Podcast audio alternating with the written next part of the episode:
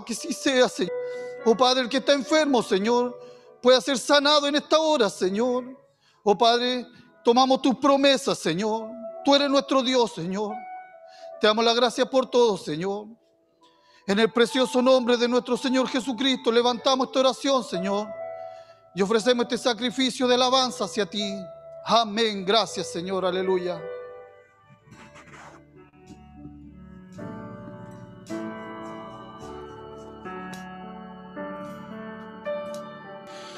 Aleluya, gloria a Dios, santo es tu nombre. Dios les bendiga, mis hermanos, cada uno en sus altares familiares, que estamos siendo reunidos en el nombre del Señor Jesucristo, un domingo de resurrección para este servicio de transmisión. Nosotros, la guardia desde acá, cada uno se ha preparado para ofrecer un servicio a Dios desde lo profundo, desde nuestro corazón y confiamos que ustedes en sus distintos altares familiares juntos nos reuniremos para alabar a nuestro Señor Jesucristo. Te adoraré en mi existencia. Sí, Señor. Te adoraré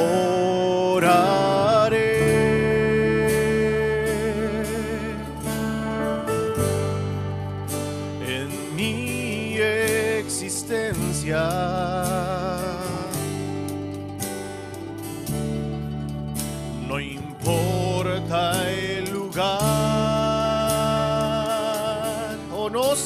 Importa el lugar. Tú todo lo llenas. Oh, esa es tu promesa, Señor. Mi corazón.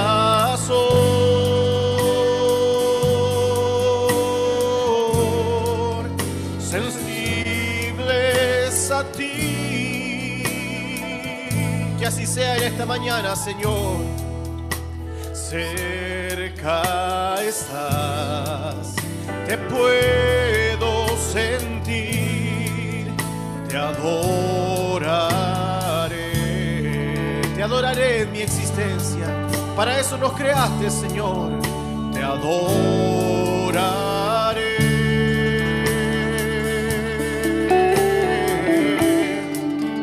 en mi existencia.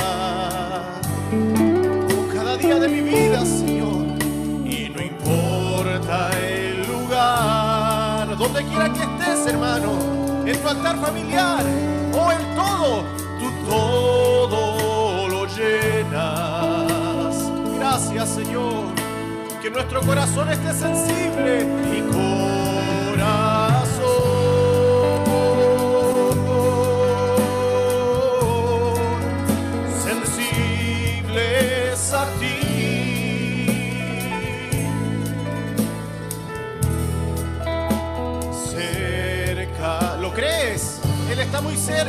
te puedo sentir, te adoraré.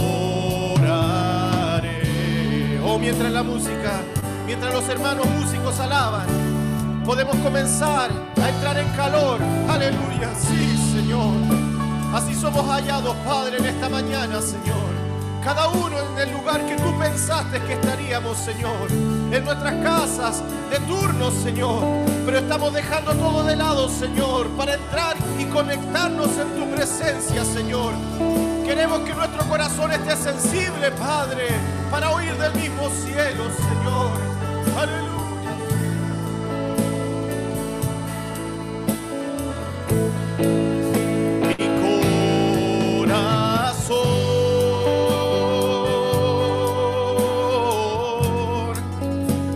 Mi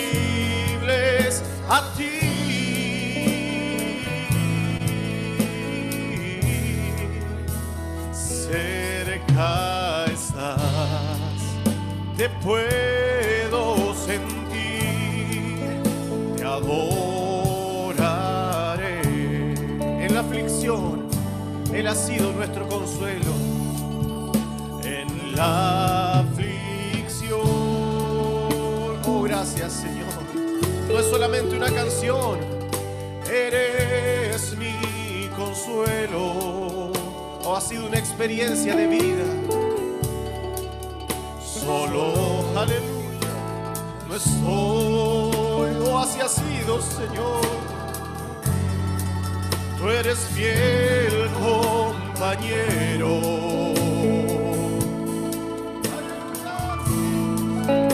Confiado eso. Oh, tenemos fe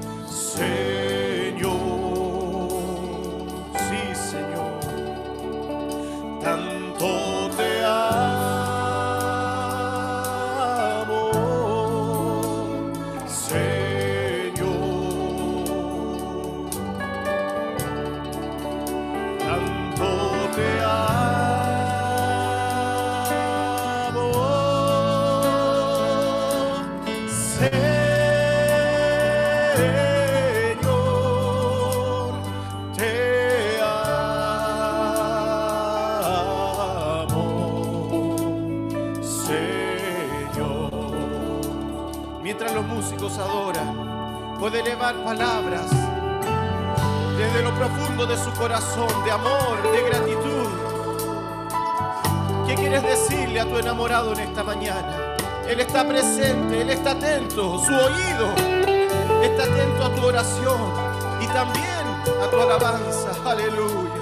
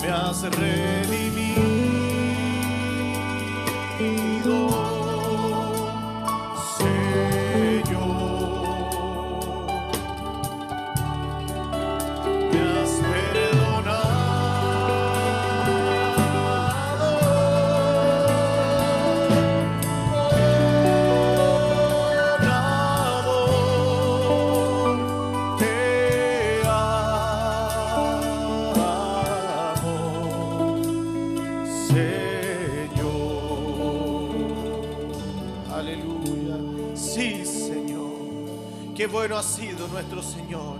Él descendió del cielo para lavarnos, para redimirnos. Él nos ha perdonado. Aleluya. Me llamarás y yo te responderé. Aleluya. Qué bendita promesa tenemos en nuestros corazones. Un día de estos, una bendita mañana, aleluya, oiremos ese clamor. Aguardo esa mañana en mi alma, se oirá. Los muertos en Cristo se levantarán y a mí un nuevo cuerpo vendrá. Aleluya. Si al polvo tuviera que ir, oh no importa, después de deshecha mi bien. Atento estaré al ángel oír,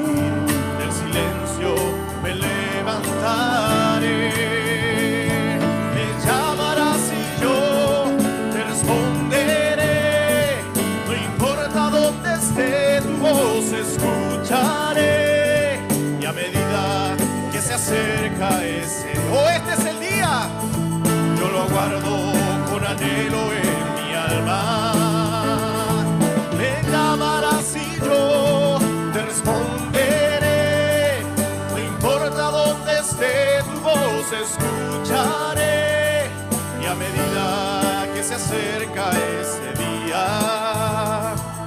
Lo aguardo con anhelo en mi alma. Job, Job dijo que me respondiera.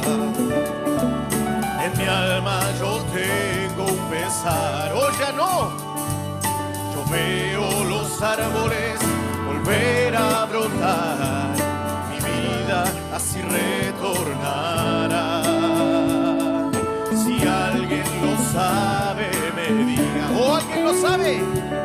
Iría a su puerta a tocar.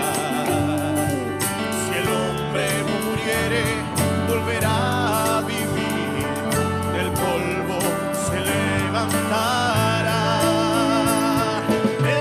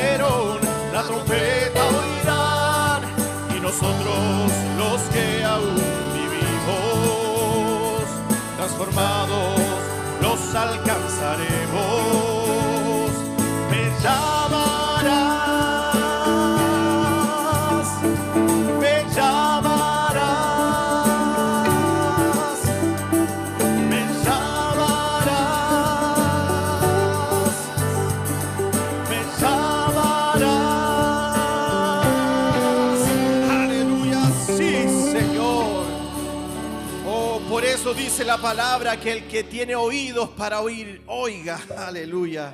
Oiremos ese bendito llamado, aleluya, sí, Señor, mi Salvador. Aleluya, Dios bendiga a nuestro hermano Pedro, Emán, mientras comienza a pasar por aquí. Podemos decir, mi Salvador, aleluya, un Salvador allí en Jesucristo. Él me salvó de toda mi maldad, aleluya, sí, Señor.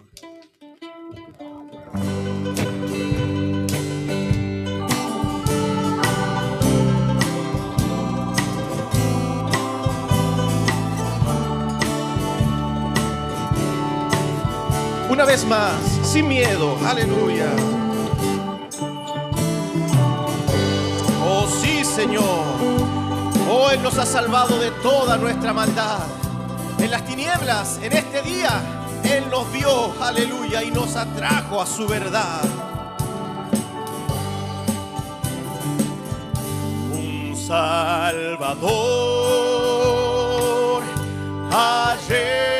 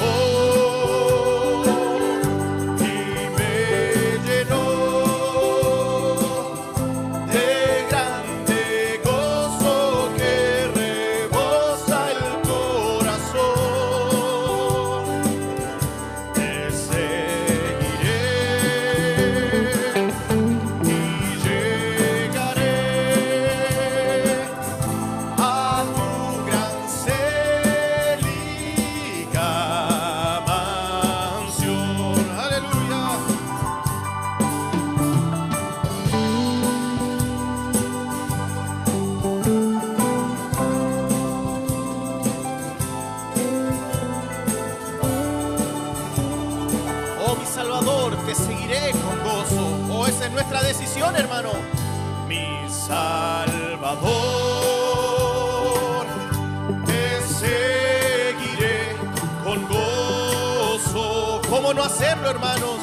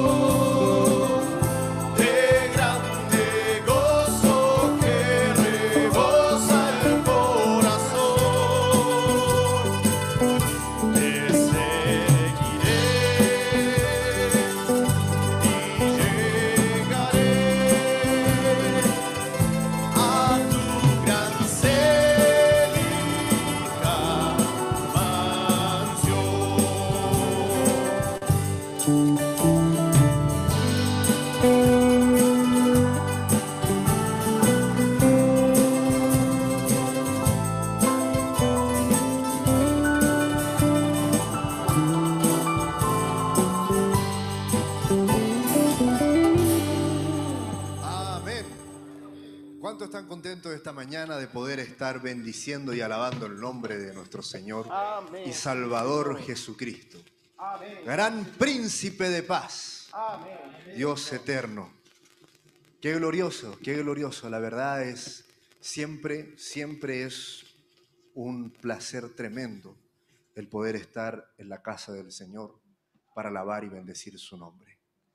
Y también para quienes están allá al otro lado de la pantalla en sus casas, el placer, el gozo debe ser similar, sabiendo que la gracia del Señor nos alcanzó y no estamos ahí en un culto familiar reuniéndonos por nuestras propias fuerzas, ni porque se nos haya ocurrido a nosotros planearlo, sino porque el Señor depositó su confianza en sus hijos, sabiendo que responderían al llamado a aquella semilla que Él plantó en sus corazones, para que estén hoy día dando gracias y bendiciendo el nombre del Señor.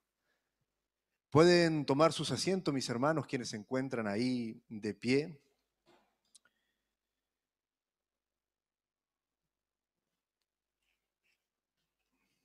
El día de hoy se celebra alrededor del mundo el, el Día del Padre. Por motivo de aquella celebración, hoy día se van a presentar algunos especiales. Y qué tremendo es saber que nosotros cada domingo podemos celebrar el nombre de nuestro Padre Eterno. Así que, aprovechando la ocasión, antes de dar paso a los especiales que se van a cantar, me gustaría compartirles algo muy breve acerca del amor de nuestro Padre Eterno. En el mensaje, el libro de la vida del Cordero, lo leía y algo llamó poderosamente mi atención en el párrafo 142 al 43. Dice, muy allá atrás, antes de la fundación del mundo, cuando Satán hizo lo malo, porque Satán tenía en su mente lo que iba a hacer y Dios vio cómo podría contrarrestarlo. Amén, dice el hermano Branham. La Biblia dice, en el principio era la palabra y la palabra era con Dios y la palabra era Dios. San Juan 1. Dice, en el principio, cuando comenzó el tiempo, antes de eso era eternidad. Lo que estamos hablando aquí está en el tiempo. Pero antes de todo eso, era la eternidad. Escribí rápidamente aquí en mi libreta aquel pensamiento que se me vino, que es un poco sobre el tiempo. Nosotros pensamos, hace mucho, siempre se pensó que el tiempo era un absoluto. Para el hombre el tiempo era como era comprendido de una manera lineal, casi, casi como un absoluto en su totalidad. Lo comprendíamos pasado, presente y futuro y que eso era incambiable, inmutable. Cuando la Biblia hablaba de que Dios se movía sobre el tiempo y cuando habla acerca de las profecías que son tremendas, porque uno en el paseo de las escrituras puede ver cómo es que Dios viene antes de tiempo, en el tiempo y después del tiempo, y Él se mueve a su antojo. Era algo imposible de pensar más para las mentes científicas. Que el tiempo avanza sin detenerse, pues así se pensaba. Y el presente es solo un momento estrecho que vivimos a conciencia entre un futuro incierto y un pasado que se ve tan distante que parece eterno. Pero hace no muchos años, un gran científico descubrió que el tiempo no era absoluto, sino que era relativo. Esa es la teoría de la relatividad. En esta se expone, digamos, a, grandes rasgos que el, tiempo puede acelerarse o desacelerarse en relación de un cuerpo sobre, sobre el espacio. Pero por supuesto no, no, vamos a hablar de ello. Aquí no, no, no, no me compete a mí hacerlo, por supuesto. Pero a raíz de eso, se descubrió que sí era posible aquello que solo creían algunos y, veían, y se, y se veían locos por ello, que había un ser que se paseaba sobre el tiempo, que había un Dios que era por sobre eso Y me gustaría que abriéramos la Biblia en el libro de Job.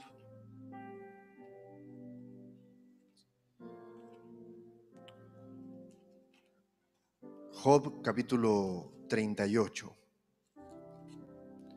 El libro de Job es extraordinario.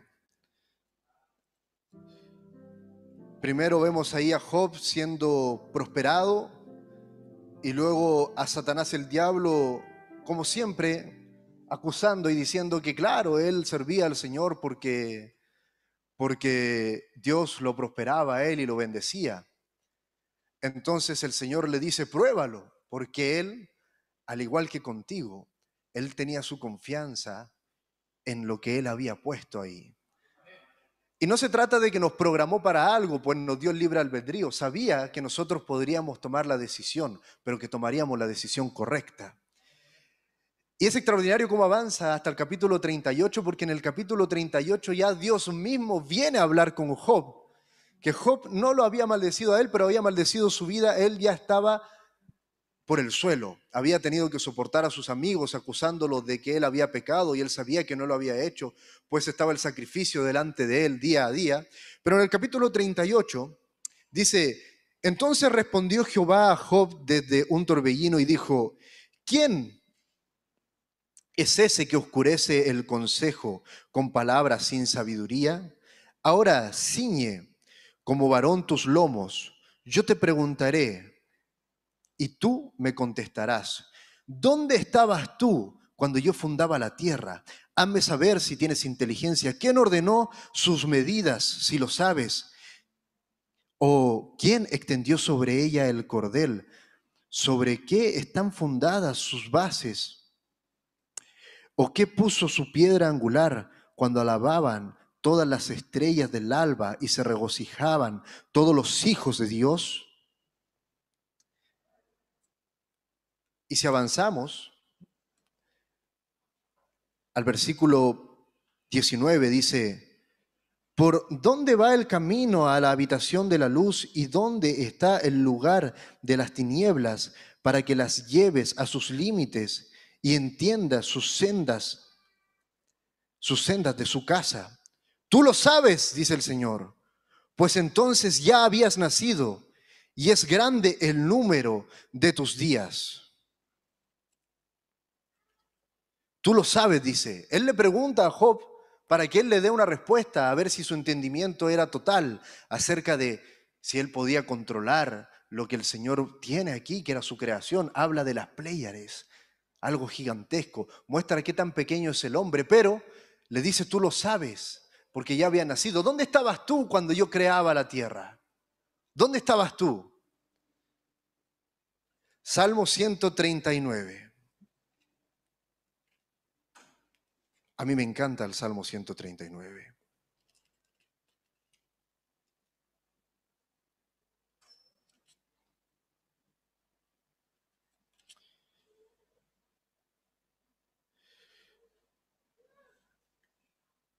Dice así en el nombre del Señor. Oh Jehová, tú me has examinado y conocido, tú has conocido mi sentarme y mi levantarme. Has entendido desde lejos mis pensamientos, has escudriñado mi andar y mi reposo, y todos mis caminos te son conocidos. Pues aún no está la palabra en mi lengua, y he aquí, oh Jehová, tú la sabes toda. Detrás y delante me rodeaste, y sobre mí pusiste tu mano. Tal conocimiento es demasiado maravilloso para mí. Alto es, no lo puedo comprender. ¿A dónde me iré de tu espíritu? ¿A dónde huiré de tu presencia? Si subiera a los cielos, allí tú estás. Y si en el Seol hiciere mi estrado, he aquí allí tú estás. Y si tomare las alas del alba y habitar en el extremo del mar, aún allí me guiará tu mano y me asirá tu diestra. Si dijere ciertamente las tinieblas me encubrirán, aún la noche resplandecerá alrededor de mí. Aún las tinieblas no encubren de ti, no me encubren de ti y la noche resplandece como el día. Lo mismo te son las tinieblas que la luz. Porque tú formaste mis entrañas, tú me hiciste en el vientre de mi madre. Te alabaré porque formidables y maravillosas son tus obras. Estoy maravillado y mi alma lo sabe muy bien. No fui encubierto de ti mi cuerpo, no fue encubierto de ti mi cuerpo. Bien que en oculto fui formado y entretejido en lo más profundo de la tierra. Pero mi embrión vieron tus ojos. Y en tu libro estaban escritas todas aquellas cosas que fueron formadas sin faltar una de ellas. La expresión poética de mi embrión vieron tus ojos quiere exclamar una cosa. Está hablando del amor, de ese amor que, que, uno reconoce ante su Padre. Antes yo ya te conocí a ti, pero lo más glorioso aquí es que el Señor desde antes que naciéramos, Él ya nos estaba mirando. Sus ojos estaban puestos sobre nosotros.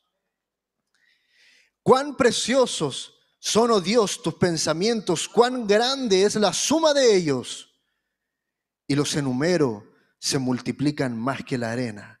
Despierto y aún estoy contigo.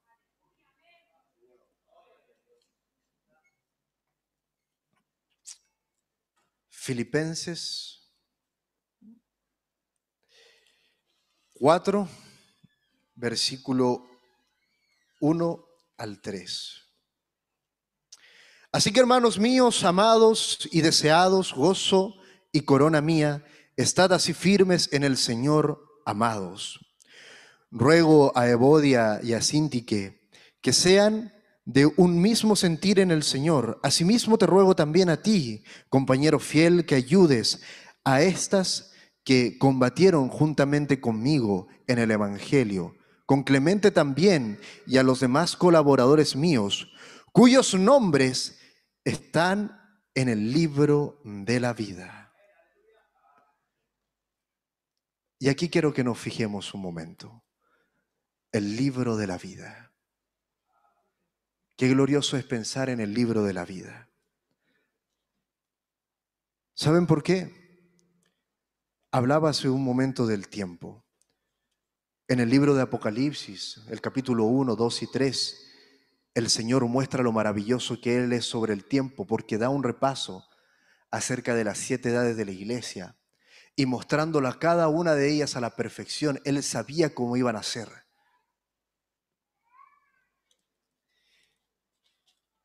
Y a cada uno de, de, las edades, Él habla siempre a cada edad, al que venciere daré esto, al que venciere daré esto. Y en efecto, cuando el hermano Brannan habla, es la misma corona para todos. Pero, ¿por qué se torna tan maravilloso? cuando llega a la edad de Sardis, porque aquí empieza a recordar cosas que estaban allá atrás, que fueron del primer amor. Por esto ya se habían olvidado, y como nosotros sabemos a través del mensaje, aquí es donde comienza la restauración del árbol novia. Y él dice, al que venciere será vestido de vestiduras blancas y no borraré su nombre del libro de la vida y confesaré su nombre delante de mi Padre y delante de sus ángeles. ¿Y qué significa esto de estar escrito en el libro de la vida? El libro de la vida es nuestra escogencia ahí atrás. Pero también no quiere decir que nosotros no podemos ser borrados de él, aún estando escritos, el Señor lo dice. El hermano Brannan lo muestra a través de los mensajes cómo es que tu nombre puede ser borrado del libro de la vida. Pero en el libro de la vida está el detalle más grande de amor de nuestro Señor Jesucristo. ¿Sabes por qué? Porque Él conocía tu nombre. Yo, Dios me dio la gran dicha de ser padre. Y yo conozco el nombre de mi hijo. Sé quién es mi hijo. me recordaba también mi, mi papá él efectivamente conoce nuestros nombres, pero siempre cuando tenía que llamar a uno, nombraba a los dos, a los dos que no eran antes de nombrarlo a él. Me llamaba a mí y decía, Lucas, Tomás, Pedro. Llamaba al Tomás, Pedro, Lucas, Tomás. Se le traspapelaban los nombres, pero los conocía. Ahora ese es el amor de un padre en la tierra. Pero tu Padre eternal, Él conocía tu nombre. ¿Y sabes qué quiere decir eso? quiero llevarte un momento al Calvario. Porque es el momento más glorioso de que Él conocía tu nombre. Piensa en cómo Dios hecho carne en un momento entró a una habitación donde lo estaban golpeando y vio un leño donde iba a ser amarrado y azotado. Él decía al Señor, pasa de mí esta copa, pero que se haga tu voluntad. Y la voluntad del Padre era salvar a sus hijos. Y hermano, qué glorioso es pensar que en cada azote que recibió tu Señor estaba tu nombre. Que Él podía verte en esta edad final combatiendo contra el enemigo, siendo un pecador. ¿Y qué decía? Padre, perdónalos porque ellos no saben lo que hacen. Tu nombre estaba en el Calvario, tu nombre iba frente a nuestro Señor cuando Él cargaba esa cruz.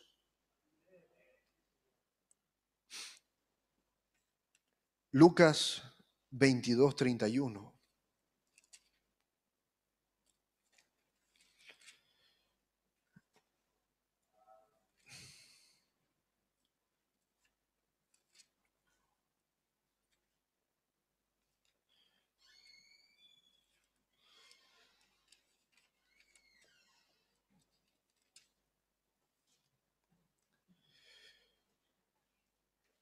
Y dijo también el Señor Simón, Simón, he aquí Satanás ha pedido para zarandearos como a trigo, pero yo he rogado por ti que tu fe no falte. Y tú, una vez vuelto, confirma a tus hermanos. Sabemos que todo esto es tipo de nosotros. Hermano, Jesucristo se mueve en el tiempo, Dios tiene el control del tiempo. Y cada vez que nosotros hemos fallado y que el diablo viene y te acusa, sepas que hay un Cristo que está allá atrás. Y que inmediatamente el tiempo vuelve atrás. Y Él te está diciendo hoy día, hijo, Satanás te ha pedido para zarandearos como a trigo pero yo he rogado por ti que tu fe no falte. Hoy día mis hermanos que vienen a cantar un especial van a cantarnos acerca del amor del Señor. Mientras se prepara nuestro hermano David Calderón, él hablará del amor divino que cruzó la eternidad en su canción. Dispone tu corazón para recibir la palabra del Señor y para alabarle, puesto que se hablará del amor divino que cruzó la eternidad. ¿Y sabes cómo cruzó la eternidad? Porque Dios tiene el control del tiempo. Cada vez que el diablo viene a ti y te acusa de que caíste, Él mismo te hizo caer. Pero la sangre está puesta ahí. Y no importa que haya sido hace dos mil años, sigue estando presente, sigue estando ahí. Y tu nombre está escrito en el libro de la vida del Cordero. Eso es el amor de Dios. Eso es el amor divino que cruzó la eternidad y que llegó hasta ti. Mi hermano, disponte a escuchar la palabra del Señor, a recibir ese amor eterno, el amor del Padre Celestial.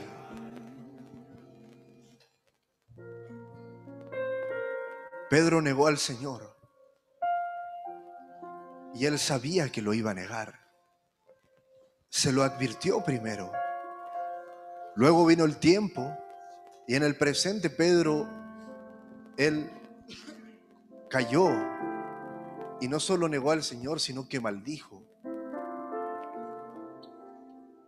Pero Dios conocía el pasado, el presente y el futuro. Y en el futuro estaba escrito que él iría y le diría, Pedro, ¿me amas? Y él respondería, sí, Señor, tú sabes que te amo. Y en la segunda vez se lo preguntaría, ¿me amas más que todos estos? Y él respondería, sí Señor, tú sabes que te amo y comenzaría a entender de que esa pregunta tenía una razón de ser y era para redimir lo que él había hecho. El Señor hoy día está diciéndote, ¿me amas? Respóndele, dile que, que sí lo amas. Quizás no lo amarás nunca como Él te amó a ti. Pero si solo piensas en que tu nombre estaba escrito allá atrás, entrega todo lo que debes entregar para Él y recibe la palabra del Señor. Recibe este especial con tu corazón. Piensa en el amor divino.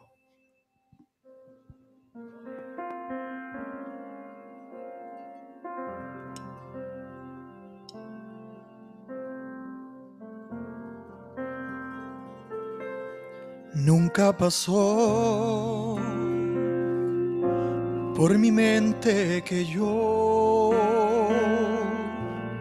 sería elegido por tu gracia, Señor, como una flor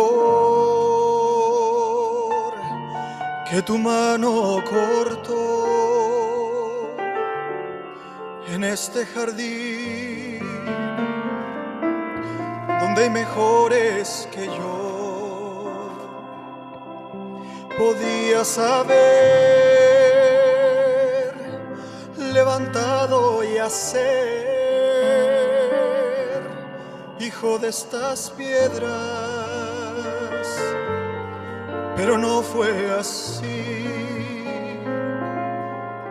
Pensaste en mí,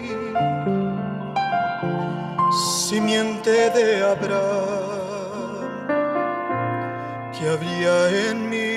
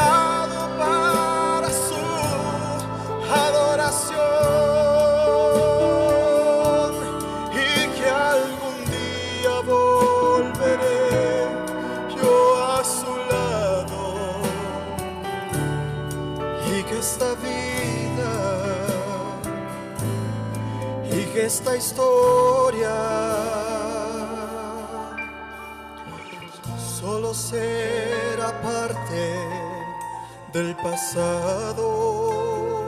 Sí, Señor, solo será parte del pasado.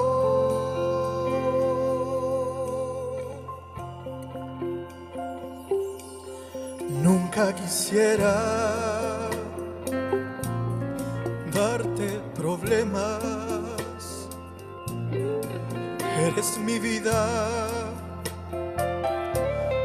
razón de mi existir. En cada día y cada hora que se va, solo deseo volver a eternidad. Gracias te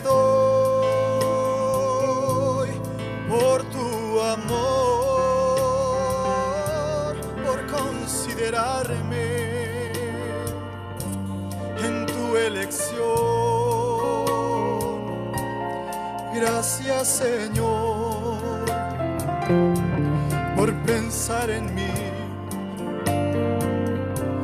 por pensar en mí.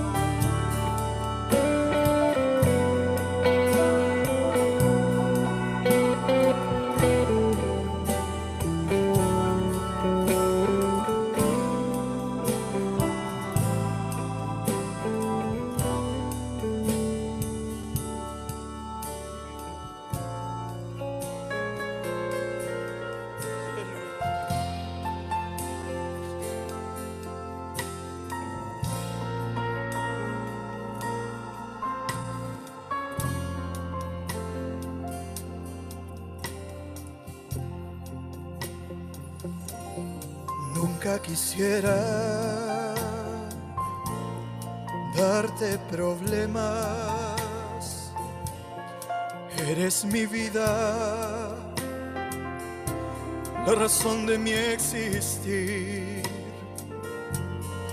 En cada día y cada hora que se va, solo deseo volver a eternidad. Gracias te doy por tu amor, por considerarme en tu elección. Gracias Señor por pensar en mí, por pensar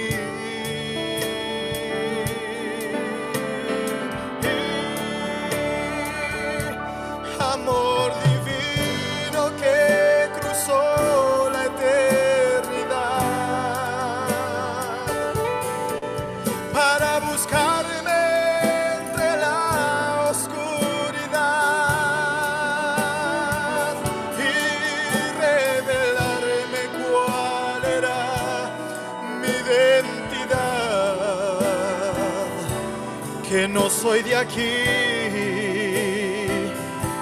sino de allá. Soy una parte de esta historia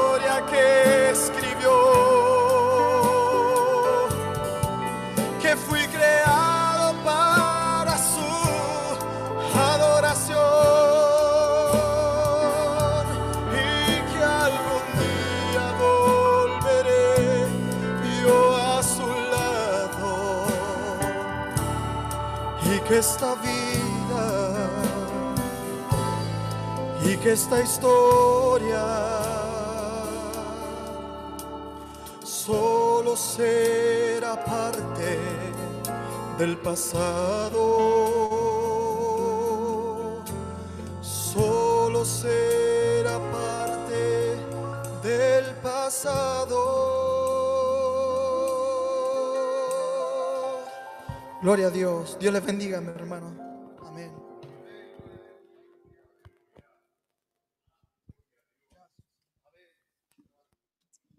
Amén. Amor divino que cruzó la eternidad. Ese amor cruzó la eternidad para volver a la eternidad. Y no para volver solo, sino para volver contigo, para volver conmigo, para que juntos volvamos a donde salimos allá en un principio. Mientras se prepara nuestro hermano Moisés Griot junto a su familia. Una canción titulada Mi dulce Jesucristo. Sigamos pensando en el amor del Padre. Ese amor cruzó la eternidad y se hizo carne. Vivió entre nosotros para morir por nuestros pecados. Qué glorioso es poder recordarlo. Mi dulce Jesucristo. Sí.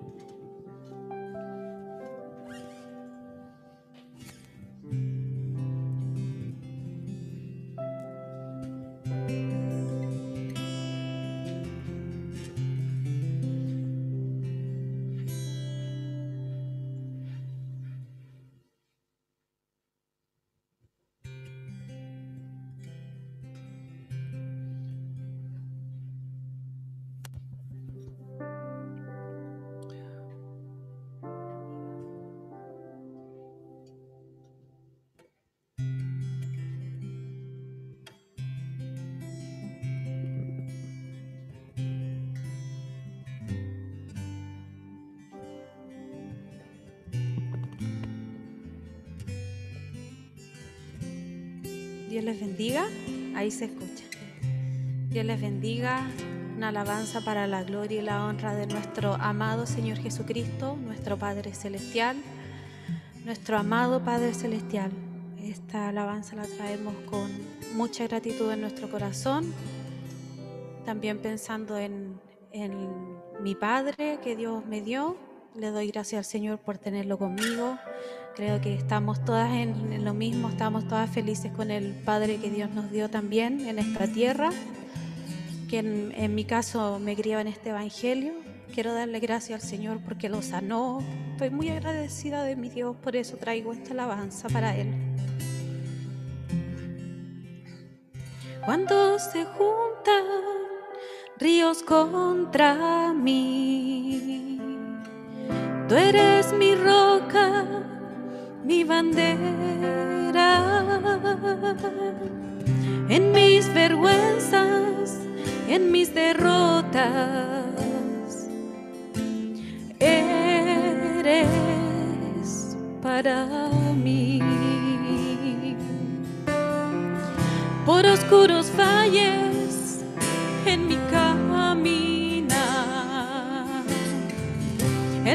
en los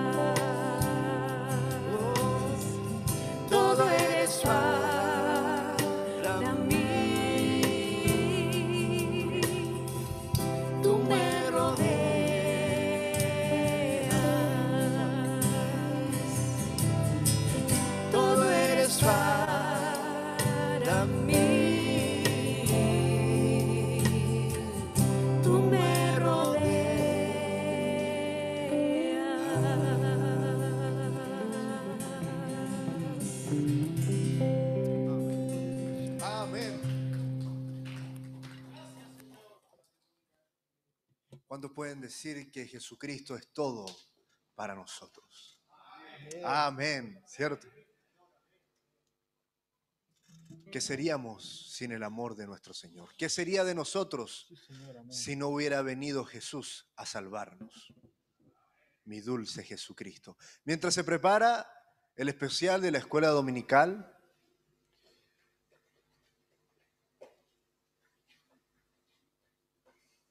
Le vamos a dar un tiempo mientras mi hermano David nos dirige en algunos cánticos de alabanza.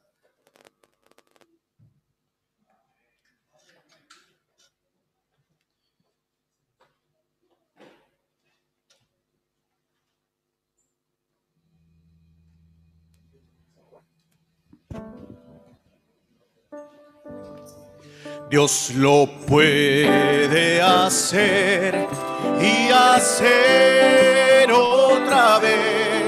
No hay razón a dudar. Dios lo puede hacer.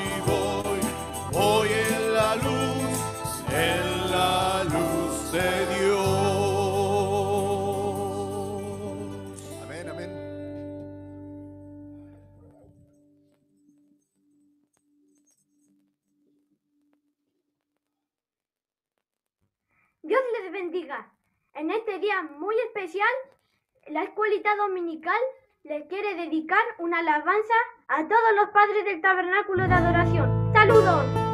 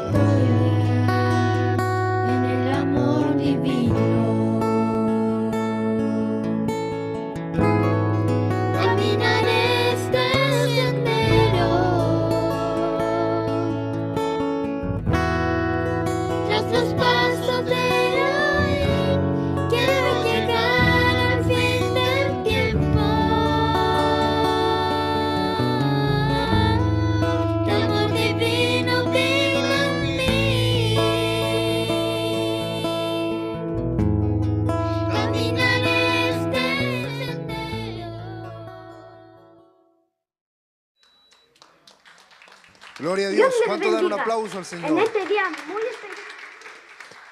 Emocionante, a la verdad, ver ahí generaciones, me, me recordaba de esta maravillosa cita en, en Éxodos, que dice, y cuando mañana te pregunte tu hijo diciendo, ¿qué es esto? Le dirá, Jehová nos sacó con mano fuerte de Egipto, de casa de servidumbre. Y ciertamente, una generación ahí que hicieron ese tercer éxodo. Y luego criaron hijos y ya van por los bisnietos, que se mantienen creyendo este Evangelio y nuestra oración para aquellos que estamos recién incursionando y aprendiendo a ser padres, es que Dios nos dé esa sabiduría para que con aquellos hijos podamos hacer ese gran éxodo. Acuérdense de orar por nosotros. Mientras recibimos a nuestro pastor. Ahí en su hogar, usted está parado en tierra santa, porque ha venido a adorar al Señor. Al entrar aquí, yo siento su presencia.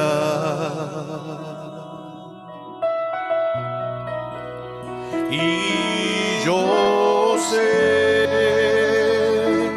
que el amor abunda aquí.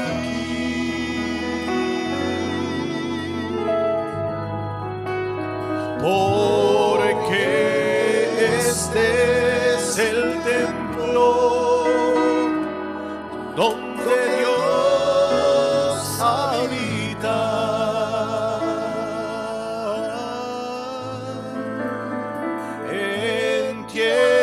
santa, en su presencia, parado estoy.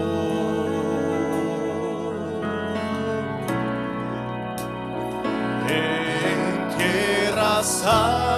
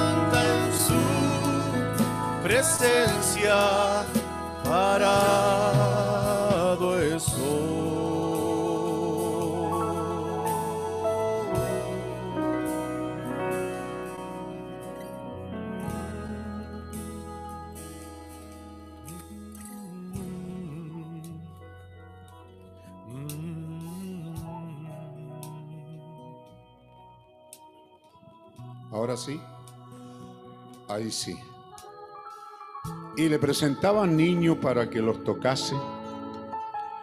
Y los discípulos reprendían a los que los presentaban.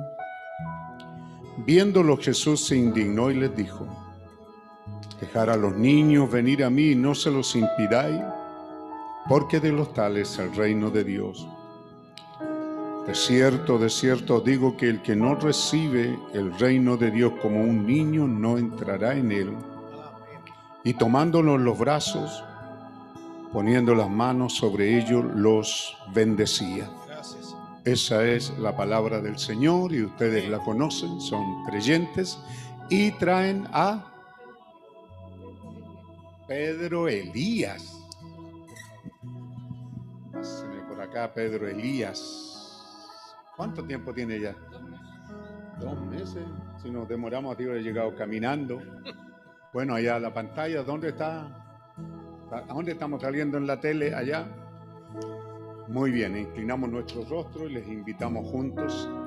Soberano Señor Dios y Padre nuestro, tú que eres el autor de la vida y dador de todo regalo perfecto. Te damos las gracias, Señor, por este matrimonio que trae el fruto de lo que tú les has provisto, un hijo más en medio de la familia. Un nuevo nacimiento en la familia produce cierto desorden, Señor, porque es alguien que viene a ser parte de esa familia. Así que Padre Santo, oramos que tú bendigas a este Padre con ánimo, con fuerza y con buen trabajo, Señor.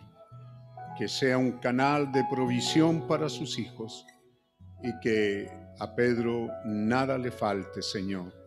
Esta criatura que ellos traen para ser presentada.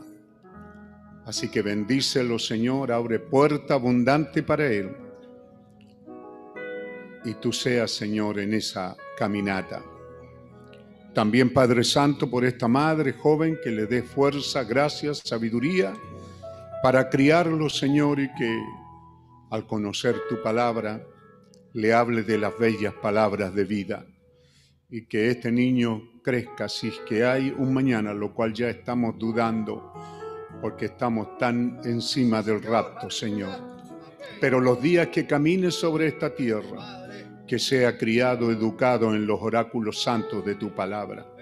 Y Padre Santo, de los brazos de sus padres a los míos y de los míos a los tuyos, te presento, Señor, a Pedro, Elías, a Pedro Elías, Señor. Así será conocido en esta tierra.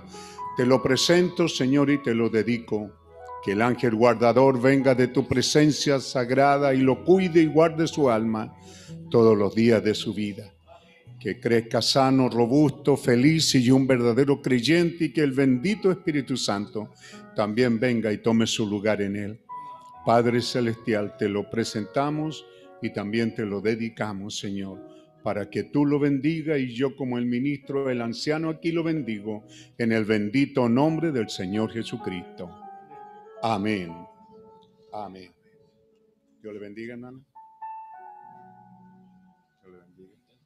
También.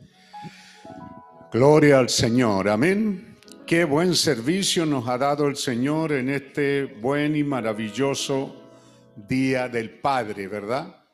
Yo creo que todos, todos estamos más que felices. Sé que se nos complica a veces el tiempo. O como somos desordenados, a veces también nos pilla el tiempo. Y a veces somos como un poco injustos, no salen todas todos los padres porque... Y también hay padres que teniendo hijos más adultos salen con los más bebés nomás, pero bien por aquella familia y aquellos padres que salían con todos sus hijos. Dios les bendiga y reciban este saludo de sus propios hijos, de las clases, y también que Dios bendiga sus corazones en este Día del Padre y bendito Dios Todopoderoso que es nuestro Padre, a quien bendecimos, a quien adoramos, a quien damos todo honor, gloria y damos adoración y alabanza. Bendito sea ese maravilloso nombre del Señor Jesucristo. Estamos muy felices entonces de ser encontrados aquí en este tiempo agradecidos del Señor por lo que Él nos ha concedido. Al mirar estas escrituras, queremos saludar porque también estamos trabajando una, por un canal, por una plataforma, estamos traduciendo al inglés y como dijimos el domingo, no tenemos la intención de, ir a predicarle a los americanos, a los de habla inglesa, pero el inglés es conocido en todo el mundo y de alguna manera el mensaje también está llegando a todo el mundo. El ánimo de hacer esta traducción es para saludarles y hacerles saber que estamos aquí creyendo la bendita palabra del Señor, que en esta área estamos cumpliendo la bendita palabra del Señor, como tenemos siempre presente en Apocalipsis capítulo 1, ¿verdad? Bienaventurado el que lee y los que oyen. Así que Dios bendiga a donde quiera que llegue este saludo que es muy posible que no llegue a ustedes, hermano, en sus casas en inglés, pero sí estará saliendo afuera, lo cual significa un gran esfuerzo para todos los que están trabajando y especialmente, especialmente para nuestro hermano Sergio. Pastene. Amén.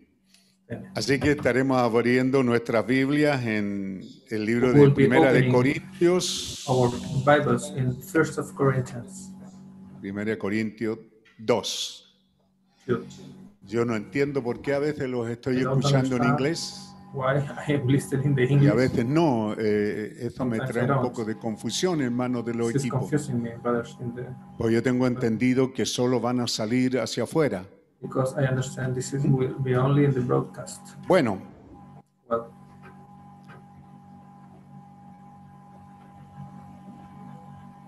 capítulo 2 de Primera de Corintios. chapter 2, 2 First of Corinthians. Hacemos una pequeña oración. Santo, santo, santo eres tú, Señor Dios Todopoderoso. Te adoramos, te alabamos, te bendecimos, te damos honor y te damos gloria. Tú eres nuestro Padre y te damos las gracias, Señor, porque para nosotros cada segundo, cada instante de nuestras vidas es el día tuyo, Señor, porque siempre estás presente a nosotros y a nuestras vidas. Te bendecimos, Señor, y con alegría de corazón cuando somos congregados como familia en los hogares y aquí un turno para transmitir esta palabra. Lo estamos haciendo, Señor, alimentándonos de esta tu palabra. Te damos las gracias por esa bendición de poder oír esta y también poder leer esta maravillosa tu palabra. Gracias te damos, Señor. Bendícenos en la lectura de tu palabra y en la predicación de ella misma. Y bendice, Señor, estos, canales, estas plataformas, donde quiera que lleven el mensaje, que puedan oír que hay un mensaje que tú nos has dado desde el cielo, Padre, un mensaje de amor, un mensaje de gracia. Cuán bendecidos somos, Señor, aquellos que ya lo hemos recibido y te pedimos que alcance a aquellos que no lo han recibido, quizás familias, amigos, hermanos, compañeros de trabajo, vecinos, donde quiera, Señor, que llegue tu palabra, que pueda producir aquello para lo cual sale. Nos reportamos a ti presente en esta mañana y te pedimos que nos bendigas con tu palabra en el bendito nombre del Señor Jesucristo. Amén. Así que, hermanos, cuando fui a vosotros para anunciaros el testimonio de Dios, no fui con excelencia de palabra o de sabiduría, Pues me propuse no saber entre vosotros cosa alguna, sino a Jesucristo y a este crucificado. Y estuve entre vosotros con debilidad y mucho temor y temblor. Y ni mi palabra, ni mi predicación fue con palabras persuasivas de humana sabiduría, sino con demostración del Espíritu y de poder, para que vuestra fe no esté fundada en la sabiduría de los hombres, sino en el poder de Dios. Sin embargo, hablamos sabiduría entre los que han alcanzado madurez y sabiduría, no de este siglo y de los príncipes de este siglo que not mas hablamos sabiduría de Dios en misterio, la sabiduría oculta, la cual Dios predestinó antes de los siglos, para nuestra gloria, la que ninguno de los príncipes de este siglo conoció, porque si la hubieran conocido nunca habrían crucificado al Señor de gloria. Antes bien, como está escrito, cosas que ojo no vio, ni oído oyó, ni han subido en corazón de hombre, son las que Dios ha preparado para los que le aman. Pero Dios nos las reveló a nosotros por el Espíritu, porque el Espíritu todo lo escudriña aún lo profundo de Dios. Porque ¿quién de los hombres sabe las cosas del hombre? Sino el. Espíritu del hombre the que está en él? Así tampoco nadie conoció las cosas de Dios, sino el Espíritu de Dios. Y nosotros no hemos recibido el Espíritu del mundo, sino el. Espíritu que proviene de Dios, para que sepamos lo que Dios nos ha concedido. cual también hablamos no con palabras in Enseñada- things por sabiduría humana, sino con las que enseña el Espíritu, acomodando lo espiritual a lo espiritual.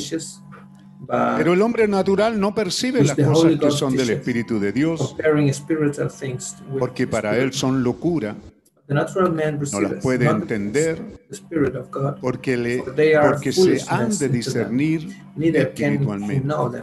En are cambio, el espiritual juzga todas las cosas, pero él no es juzgado de nadie. Porque ¿quién conoció la mente del Señor? ¿Y quién le instruirá? known nosotros tenemos the- la mente de of the Cristo. Dios bendiga esta lectura de su the mind of palabra. Creo que tomé apuntes de, I believe that I took notes, pero no la tengo aquí. But I don't have it here. Pero a memoria voy a tratar de llegar a ella. Memory, Isaías, ¿cuál fue memory, la I will cita? try to. Fíjate, la, la pueden poner ahí. I have given it to you. Los Isaiah, hermanos arriba, lo- el traductor la tiene. translator has it. Y, y- y comúnmente cuando estoy ahí en la oficina repasando esto, lo estoy haciendo con otras Biblias. Pero creo que puede ser 28 de Isaías, versículo 8 adelante. Porque toda mesa está, está llena de vómito y suciedad, hasta no haber lugar limpio. Toda mesa está llena de vómito y suciedad, hasta no haber lugar limpio. ¿A quién se enseñará ciencia? ¿O a quién se hará entender doctrina? ¿A los destetados? ¿A los arrancados de los pechos? Porque mandamiento tras mandamiento, mandato sobre mandato, reglón tras reglón, línea sobre línea, un poquito allí y otro poquito allá. Y porque en lengua de tartamudo y extrañas lenguas hablará a este pueblo. Dios bendiga esta lectura de su palabra. Tomamos asiento allá en sus altares familiares. Y este pensamiento de 1 de Corintios, capítulo 2 y Isaías 28, nos lleva al pensamiento, maravilloso pensamiento, de que Dios tiene cosas asignadas para sus hijos en su debido tiempo. Como por ejemplo, ¿a quién se enseñará ciencia? ¿A quién se dará a conocer o a entender doctrina? ¿Acaso enseñaríamos estas cosas a un recién nacido o a un destetado? No, Señor, esto no vendría a pequeños bebés presbiterianos, ni metodistas, ni pentecostales, ni luteranos, ni nazarenos. Él quiere a alguien que esté dispuesto a apartarse de los pechos y a comer alimento sólido. Así que lo primero que tomamos es cierto que esto no es para bebés pentecostales, no es para bebés evangélicos, no es para bebés religiosos, es para creyentes que han crecido por medio de la alimentación de la palabra de Dios a esa bendita estatura de un varón perfecto. En todo tiempo, como vemos, Dios ha estado buscando entonces a quién enseñar estas grandes verdades. Y luego en Primera de Corintios, ¿cierto? Encontramos a Pablo, eh, que es de suma importancia que usted considere que cuando Pablo llega a los Corintios, él les advierte, ¿verdad? Que cuando fui a vosotros no fui con palabras excelentes o de sabiduría, I didn't sino come que fui with- con you with words of wisdom, Y ni mi palabra ni mi, ni mi predicación fue con palabras persuasivas de humana sabiduría, teaching, sino con demostración, para que la fe del creyente no esté fundada en la sabiduría de los hombres, sino en el poder de Dios. Sin embargo. Ve, Pablo dice, cuando vine a vosotros, cierto, vine con humildad, you, con palabras sencillas, potentes de Dios, pero palabras sencillas. No but como un doctor, no vine como un sábelo todo, no doctor, como alguien exponiendo la palabra, cierto, con palabras muy elocuentes, sino que so con palabras sencillas, pero no faltas de la demostración de que Dios estaba con él. Sin embargo, luego que él presenta esta parte que siempre citamos, ¿verdad? Que él no vino con palabras persuasivas, part, ¿cierto? Luego usa esta palabra, sin embargo, hablamos sabiduría but entre los que han alcanzado madurez. Sabiduría no de este siglo ni de los príncipes de este siglo que perecen. Así que cuando entramos ahora, ¿cierto? En seriedad, nos damos cuenta que los creyentes, y bendito Dios y bendito sus corazones, ¿cierto? Que hemos sido predestinados para estar atendiendo a estas cosas que son de sabiduría de Dios. Sabiduría de Dios en misterio, sabiduría oculta, la que los hombres no tienen la más remota idea. Cuando hablamos con gente del mundo. ¿cierto? Ellos creen que esto es de otro mundo. Sin embargo, son palabras sencillas que están en la bendita palabra de Dios. Pero Dios, que es rico en misericordia, tiene, y siendo Dios todopoderoso, tiene so- esa uh, facultad, tiene esa cualidad de esconderse y luego revelarse en simplicidad. Él tiene esa, ese don, ¿verdad?, de, de esconder estas cosas, de tal manera que los sabios los entendidos no saben nada de ello, pero sin embargo nosotros somos llamados así andar avisadamente. Que la palabra de Dios ha venido para nosotros con un propósito bueno y, y- y maravilloso. Entonces, cuando estamos citando en semanas wonderful recién pasadas, ¿verdad? Lucas When we 14, are- when we are y entonces veíamos Luke 14, esta eh, parábola de la gran cena y vemos de que si hay una gran cena en la mente de Dios, que Él habría de, hacer en algún día en el futuro, pero llegado el tiempo, cuando el Mesías aparece sobre la tierra, Él envía, time, ¿cierto?, a buscar a los invitados on the, a la gran cena. Y Cristo está allí en Juan 6 diciéndole, yo soy el pan vivo que descendió del cielo. Sin embargo, estos convidados, este grupo selecto de gente, este this grupo que había caído en suerte, este grupo que había sido hallado digno de ser invitado, a quien se le cursó invitaciones en el tiempo señalado, cuando los siervos fueron a buscarlo, entonces ellos presentaron excusas, excusas, excusas. Una de las excusas era comprado una hacienda, necesito verla. excuses. He comprado I- I cinco yuntas de uh, bueyes, necesito probarlo. Eh, bueno, me animals. casé, I my new property. no puedo ir. I Esas son las married. I excusas que ellos go. presentaron. Esos Those son el tipo, ¿cierto?, they que el mensaje vino directamente. Juan 14 nos está diciendo, ¿verdad? Creéis en Dios, creed también en 14. mí. He says, "Do Son palabras de Jesús en aquel God? día, conmovedoras cuando está allí en ese lugar de Jerusalén. Entonces, vemos que al no venir ellos, Then we see al rechazar esta come, venida, al rechazar this esta coming, invitación, estaban sujetos a las consecuencias a las que ellos habrían de caer. Y eso lo encontramos ahora, ¿cierto?, en Mateo find this now in 22. Y en Mateo 22 dice que estos convidados, aquellos habrían de venir, no quisieron venir. ¿Ve? No quisieron venir. That Eh, eh, esto que ellos dicen, he that comprado I una hacienda, he comprado yuntas de bueyes, o, o me casé, solo eran excusas. Ellos, I podían got- decir que no eran excusas They- porque they la hacienda estaba ahí excuses. y necesitaban verla, necesitaba probar las yuntas said, de "These bueyes, are la calidad, como quien compra hoy día the oxen camiones o lo que sea. As, as you could buy Ellos presentaron, pero allá, cuando está este relato en la parábola de la fiesta de boda, allá nos está diciendo derechamente que no quisieron venir. Mas estos convidados says no quisieron venir, aun cuando la invitación fue people, reiterada.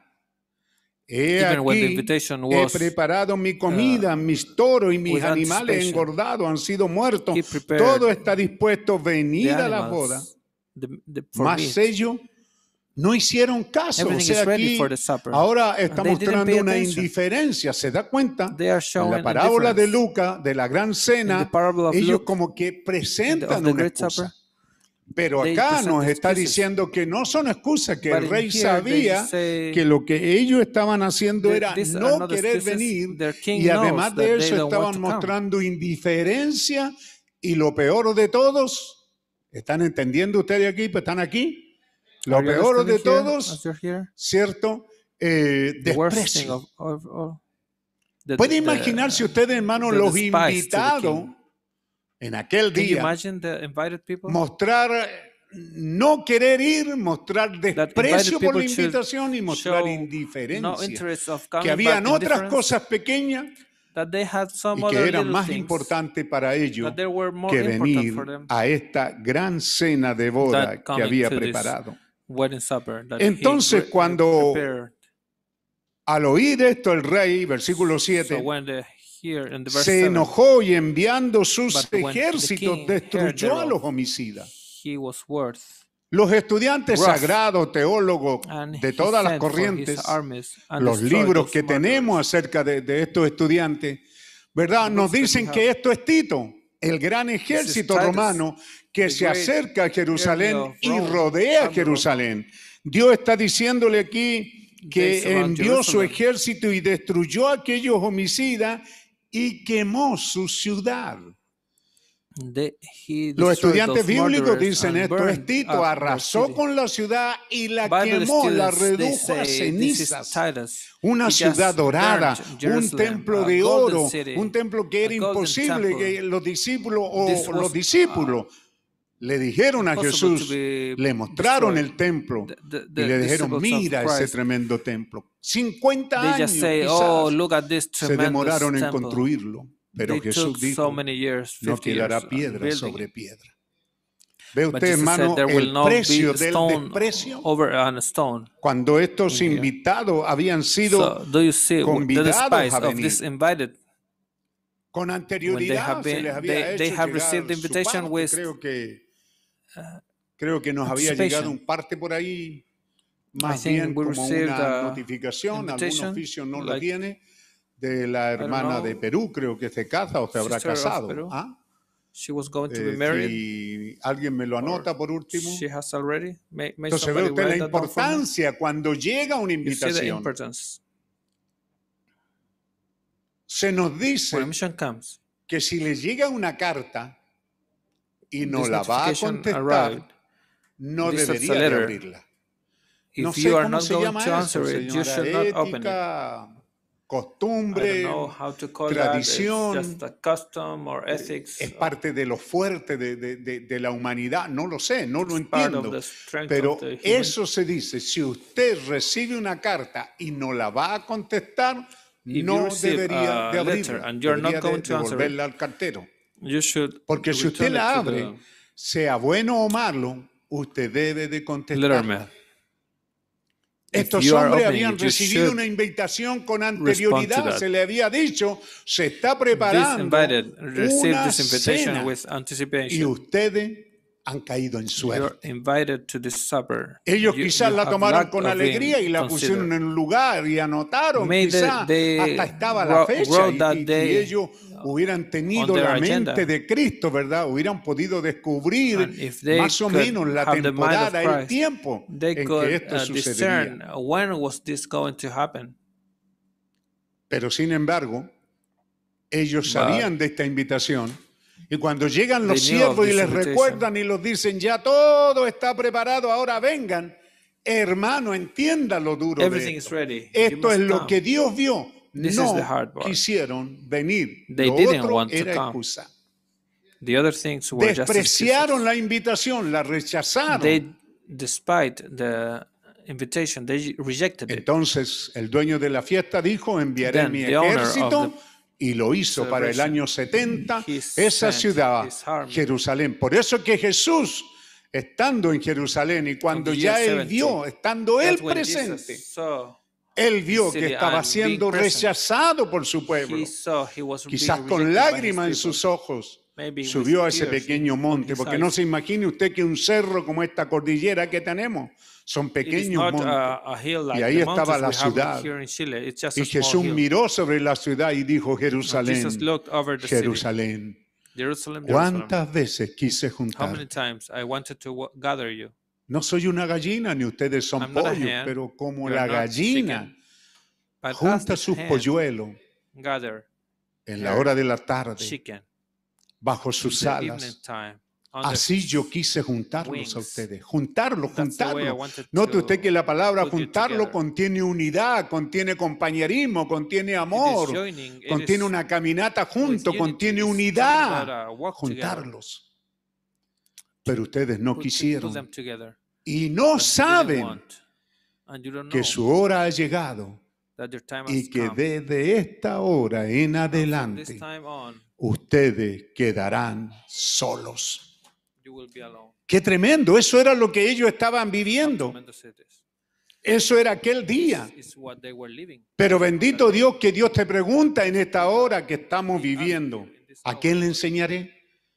¿Hay alguien a quien yo le enseñe mi voluntad para esta hora?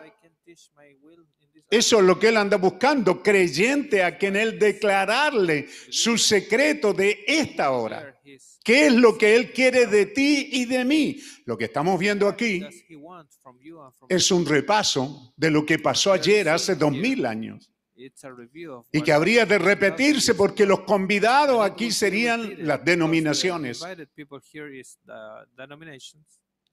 Y el mensaje vino y caminó entre las denominaciones. and the message came. Se exhibió, se mostró, se reveló, hizo obras, probó que él estaba ahí. Pero las denominaciones No quisieron venir y no les espera sino el ejército de Jehová para destruir. Entonces ellos serán echados allí fuera donde es el lloro y el crujir de dientes, entrando en la gran tribulación, de ahí ya no cesarán de sufrir. ¿Acaso es malo Dios? No, no es que Él era malo. Él mandó la invitación con tiempo para los invitados. Pero entonces Él dijo, vayan a la salida de los caminos y llamen porque mi boda tiene que estar llena. Llamen a cuantos allí. Y entonces los siervos salieron y hallaron, hallaron, hallaron. ¿Ve?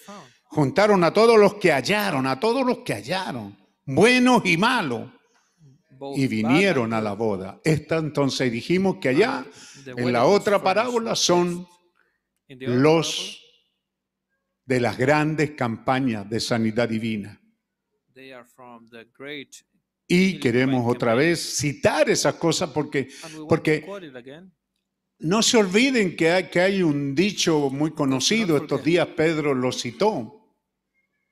Los pueblos que olvidan su historia están condenados a cometer los mismos errores. ¿Ve? ¿Ve cómo nosotros gira la rueda del tiempo?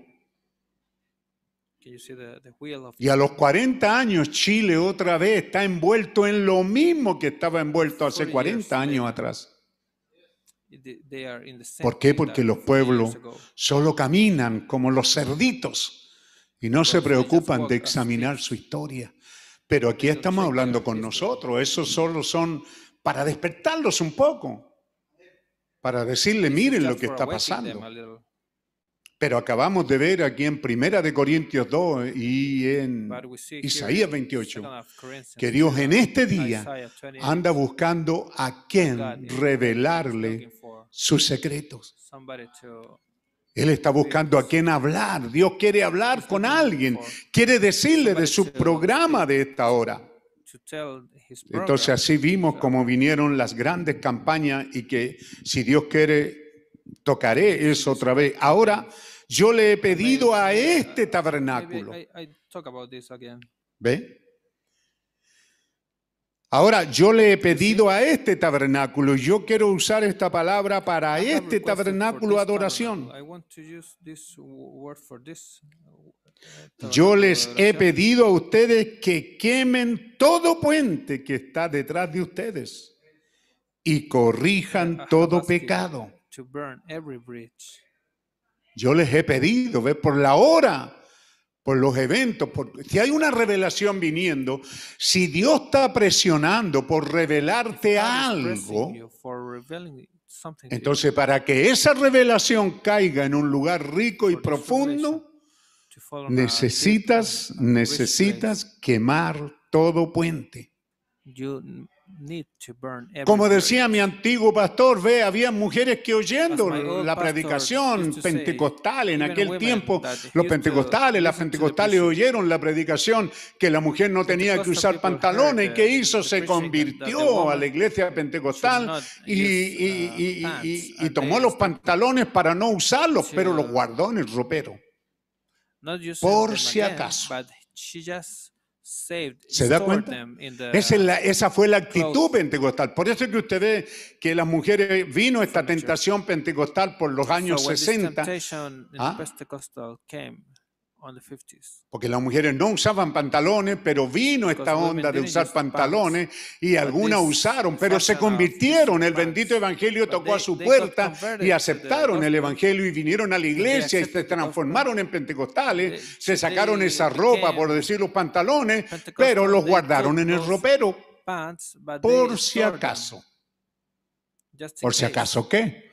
Bueno, por si acaso no sigo yendo. Por si acaso tengo que ir a algún lugar y los necesito y ahí estaban. Entonces, ves, si hay algo que Dios les pide que tú no debes de usar, no puedes guardarlos.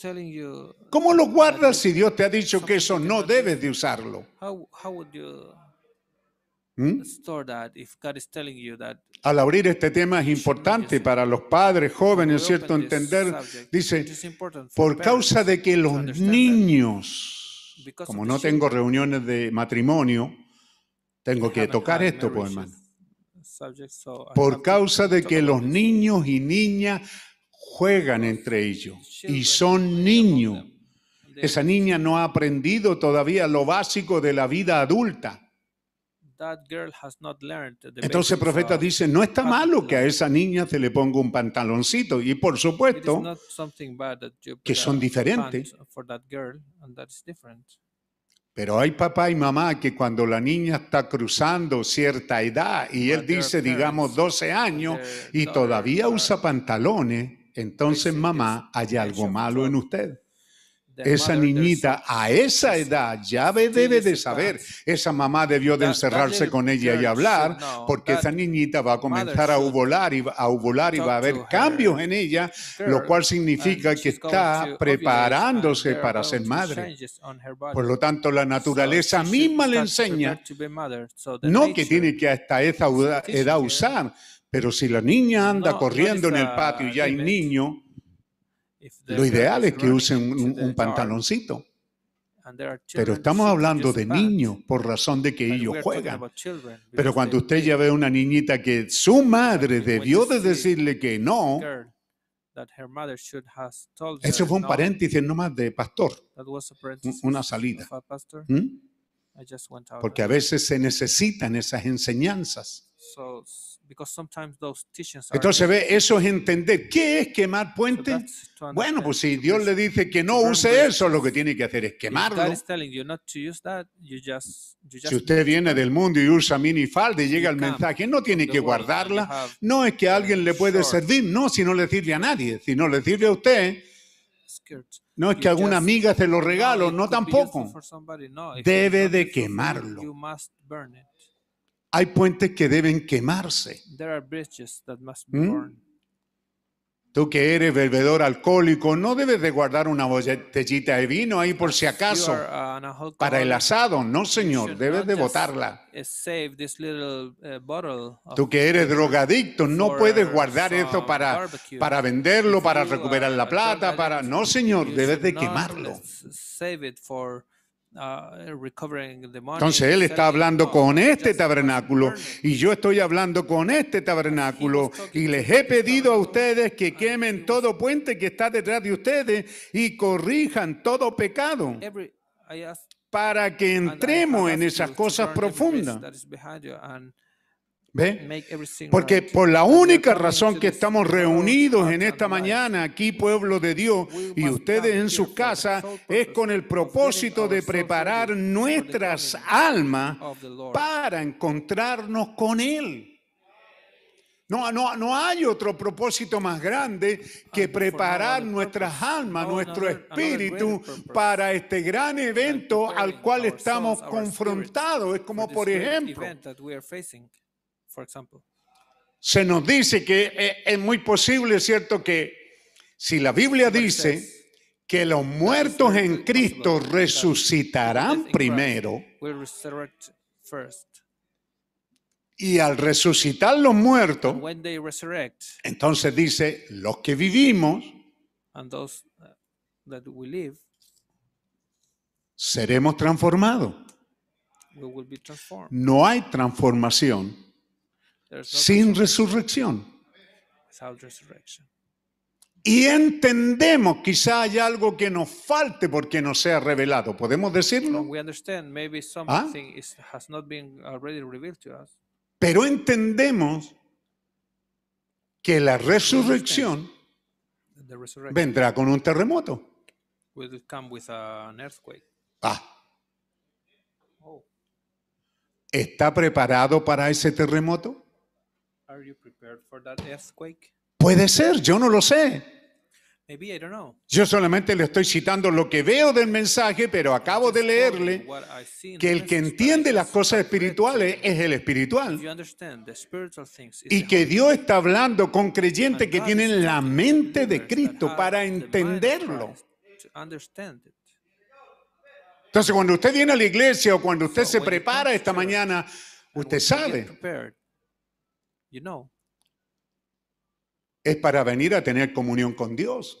it is for coming and having communion with God. Se me olvidó que la hermana, ¿quién, quién fue? Hermana Irene está por allá atrás, Martina, Sister la hermana Martina y el hermano Claudio.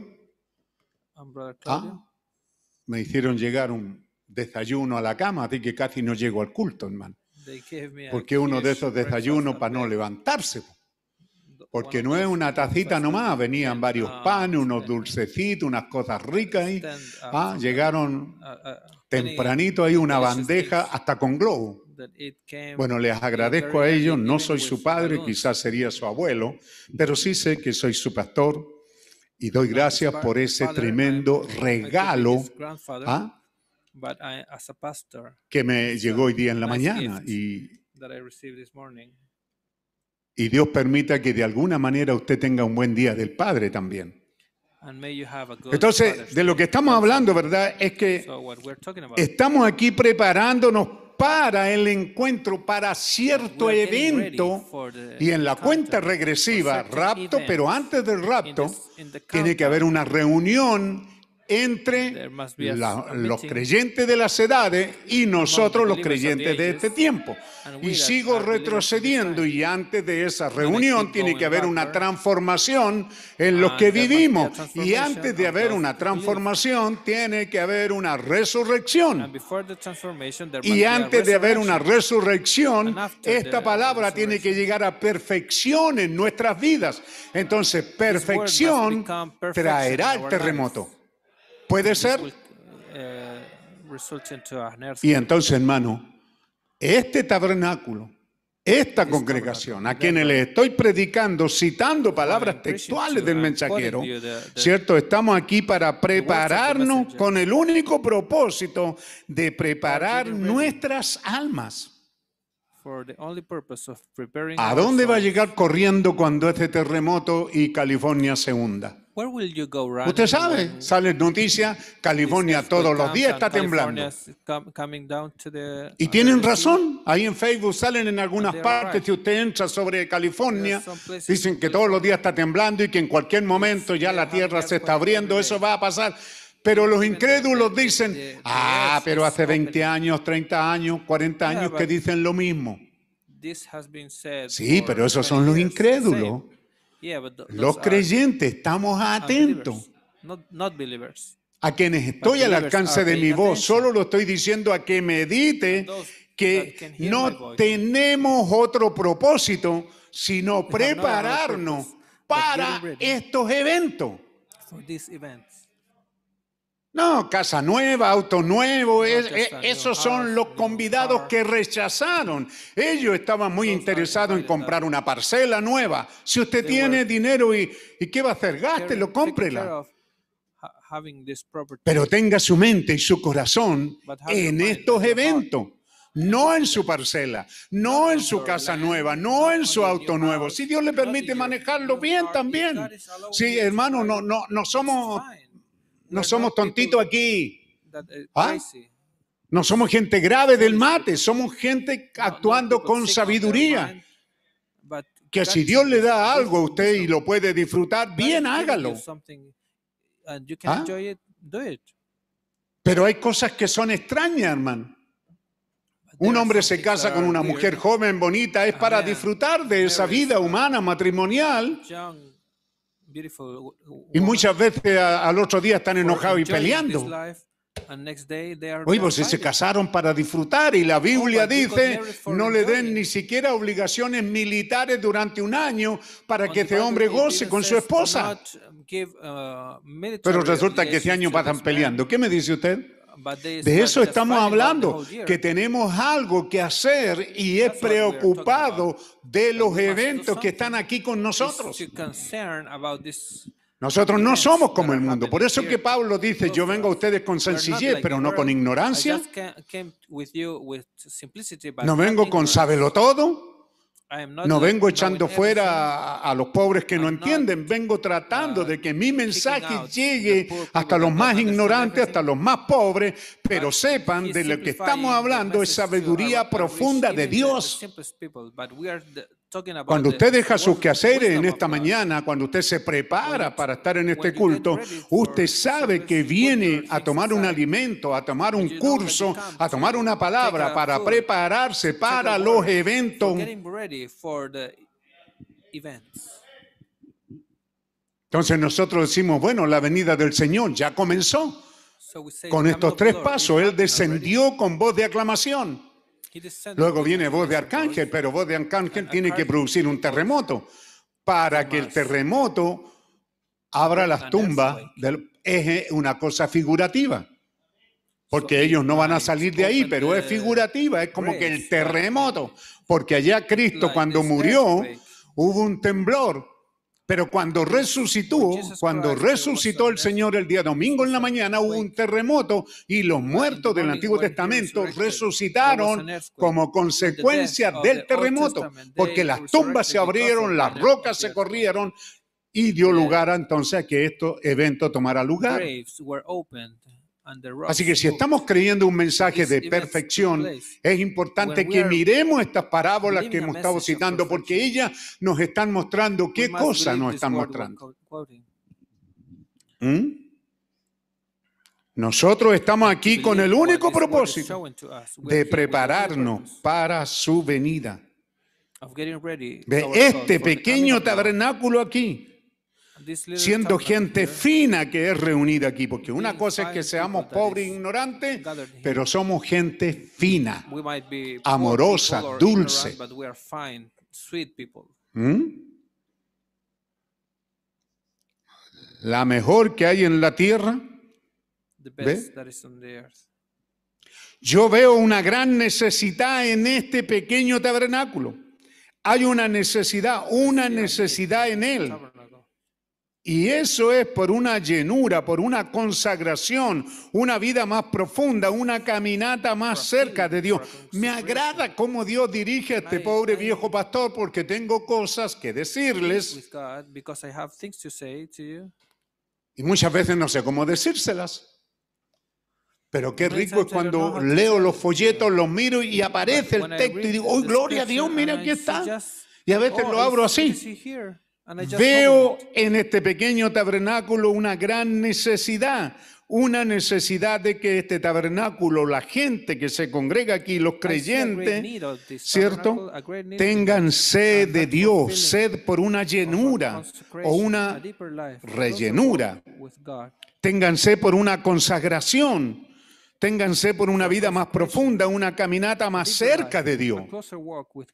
Una caminata que cuando ese terremoto, si es que es así, como lo vemos, porque puede haber alguien ahí escuchándome que no cree esto y yo no quiero molestarlo. Yo solamente estoy citando esto.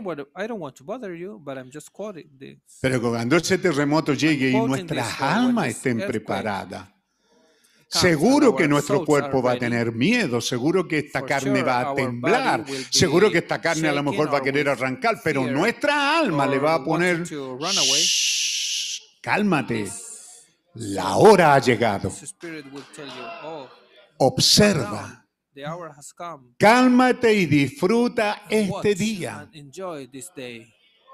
Porque este gran terremoto está trayendo a los muertos de la edad de resurrección. Y los nuestros que partieron ayer, nuestros amigos aquí, aparecerán. ¿Estás preparado para ver a un muerto vivo asomarte a tu casa? Ah. La alma, el corazón del chileno, usted sabe, le tiene miedo a of a los muertos que resucitan. uh, ¿Qué de eso, hermano? Porque tan pronto los veamos a él, ¿qué irá a suceder? Claro, uno se imagina así como un trueno, un relámpago, unos chispazos, una cosa eléctrica y mi cuerpo va a ser cambiado. Yo no sé, pero algo va a pasar.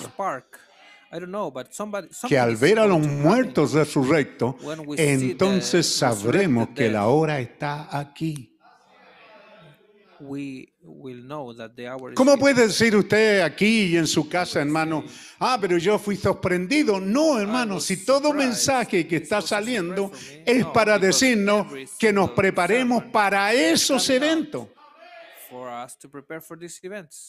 Para encontrarnos, hermanos, recuerden, nos encontraremos. Los muertos en Cristo resucitarán primero. Y luego nosotros los que vivimos seremos transformados en un paz. We will be transformed in just a En aquellos años nos poníamos a pelear por si era un pestañeo o era un abrir nomás. No, hermano, en un abrir de ojos, no en un pestañeo, hermano, y opening, agarrado or- de las mechas, or porque, just, claro, un pestañeo eran, ¿cuántos? how- ¿100 how años? Es lo 100 mismo, un pestañeo, un abrir de ojos. ¿Cuál es el tiempo? En ese, en ese sas seremos cambiados. Will be changed. Tendremos una reunión aquí. ¿Dónde? No lo sé. El profeta dice en el aire, en otras partes dice en su palabra. On His word. ¿Sabe usted dónde es la reunión? Entre Cristo y los muertos resucitados y los vivos transformados. ¿Sabe dónde es esa reunión? En su palabra. Entonces cada día yo debo de decir, bendito Dios, construyeme, edifícame en los oráculos santos de tu palabra. Al salir, al despertar por la mañana, al abrir mis ojos y al abrir y cerrarlo. Que mi alma esté lista, Señor. may my soul be ready. Hoy le tengo terror a los terremotos, sí, pero en esa hora que Oh, mi afraid alma esté Oh, lista y mi alma agarre este cuerpo y lo sujete. Debo de estar listo, pero para eso tengo que tener una vida más llena del Espíritu Santo, más consagrada, una vida más profunda y una caminata más cerca con Dios. ¿No es eso lo que nos viene diciendo Él tocante a Elías, meternos en esa cueva donde oigamos esa voz suave? when we can listen to that ¿Qué tal si es mañana en la mañana el terremoto? Maybe tomorrow morning. No sé, pero solo digo algo. I don't know. I'm just saying. Y tú despiertas por muchas razones. And you wake up for many reasons. Viejos con síntomas de próstata comienzan a levantarse varias veces en la noche para ir al baño. All the men with prostate prostate problems start También las hermanas con ciertos malestares. very often, A veces por dolores, a veces porque comimos or mucha comida. have some pain, or we ate too much. Pero este amanecer será distinto. Porque esa voz apacible te dirá, levántate y ponte a orar. voice will tell you, "Raise, La hora ha llegado. the time has come." Porque los hijos de Dios andarán avisadamente. They will be with Miles que conocen el Evangelio Pentecostal, Bautista, Metodista y aún gente del mensaje, miles que conocen estas cosas. Dirán, pero no tenía que pasar esto, y no tenía, y no tenía, y no "But tenía qué. this had to happen or that?" Pero sentirán una voz que les condena. But they will Ya ha sucedido. No tenía que venir un profeta, no tenía que venir una rellenura, no tenía que venir una vida más consagrada. ¿Y cómo yo viví cual clase- cualquier clase de vida? a Pero Dios te invitó a que vivieras más cerca.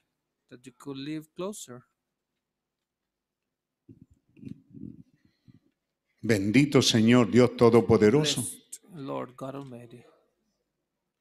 Que Dios nos ayude a nosotros mismos a tener una actitud, un tiempo de consagración y de un servicio completo a Dios, un servicio de rendición a Dios.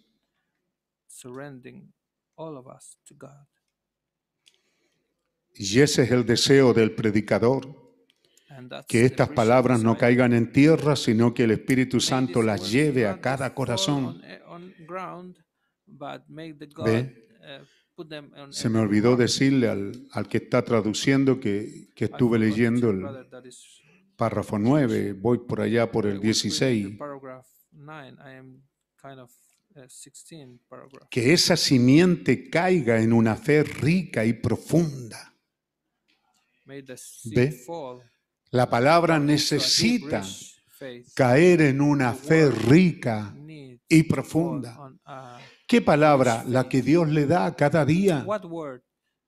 What word that the one the one that he gives Cuando usted se levanta, abre su Biblia o en el día abre su Biblia, ese es el alimento que Dios le ha asignado. you open your Bible and this is the uh, Cuando usted la lee, la- tiene un programa de lectura, como sea. may may you have a program of reading or something.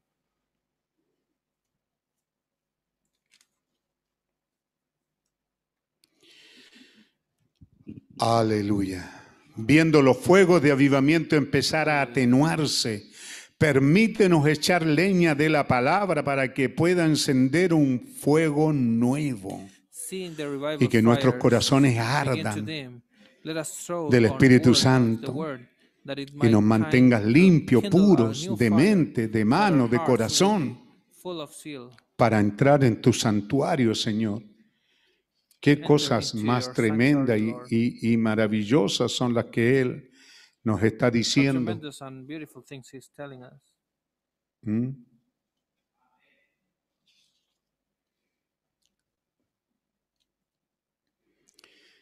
Nosotros somos los que estamos viviendo aquí en el último día. Párrafo We are the ones 75, that are hermano Sergio, ¿cierto? last day. Paragraph Ca- 75. Lutero caminó en una luz, Wesley caminó en otra. Los pentecostales caminaron en otra. Pero nosotros Estamos caminando adelante más alto. que es hoy día. Y si hay And otra generación, generation, irá más allá que nosotros. will go beyond us. ¿Ve? Como él está diciendo allá que hay un cambio. How is he saying? Hay ciertos cambios que han tomado lugar. Si hay otra generación, eso fuimos nosotros, nosotros, nosotros, acá al final. Somos esa generación que está profetizado que iremos más adelante. Porque nosotros estamos más cerca de la venida del Señor. Al, al- al- extremo mismo que debemos de ver, sentir, conocer que el bendito Espíritu Santo está obrando en la iglesia. Usted debe ser un testigo de eso, porque somos la generación que está más adelante. ¿De qué? Párrafo 79, hermano. Miren la edad de Billy Sunday, acaba de terminar.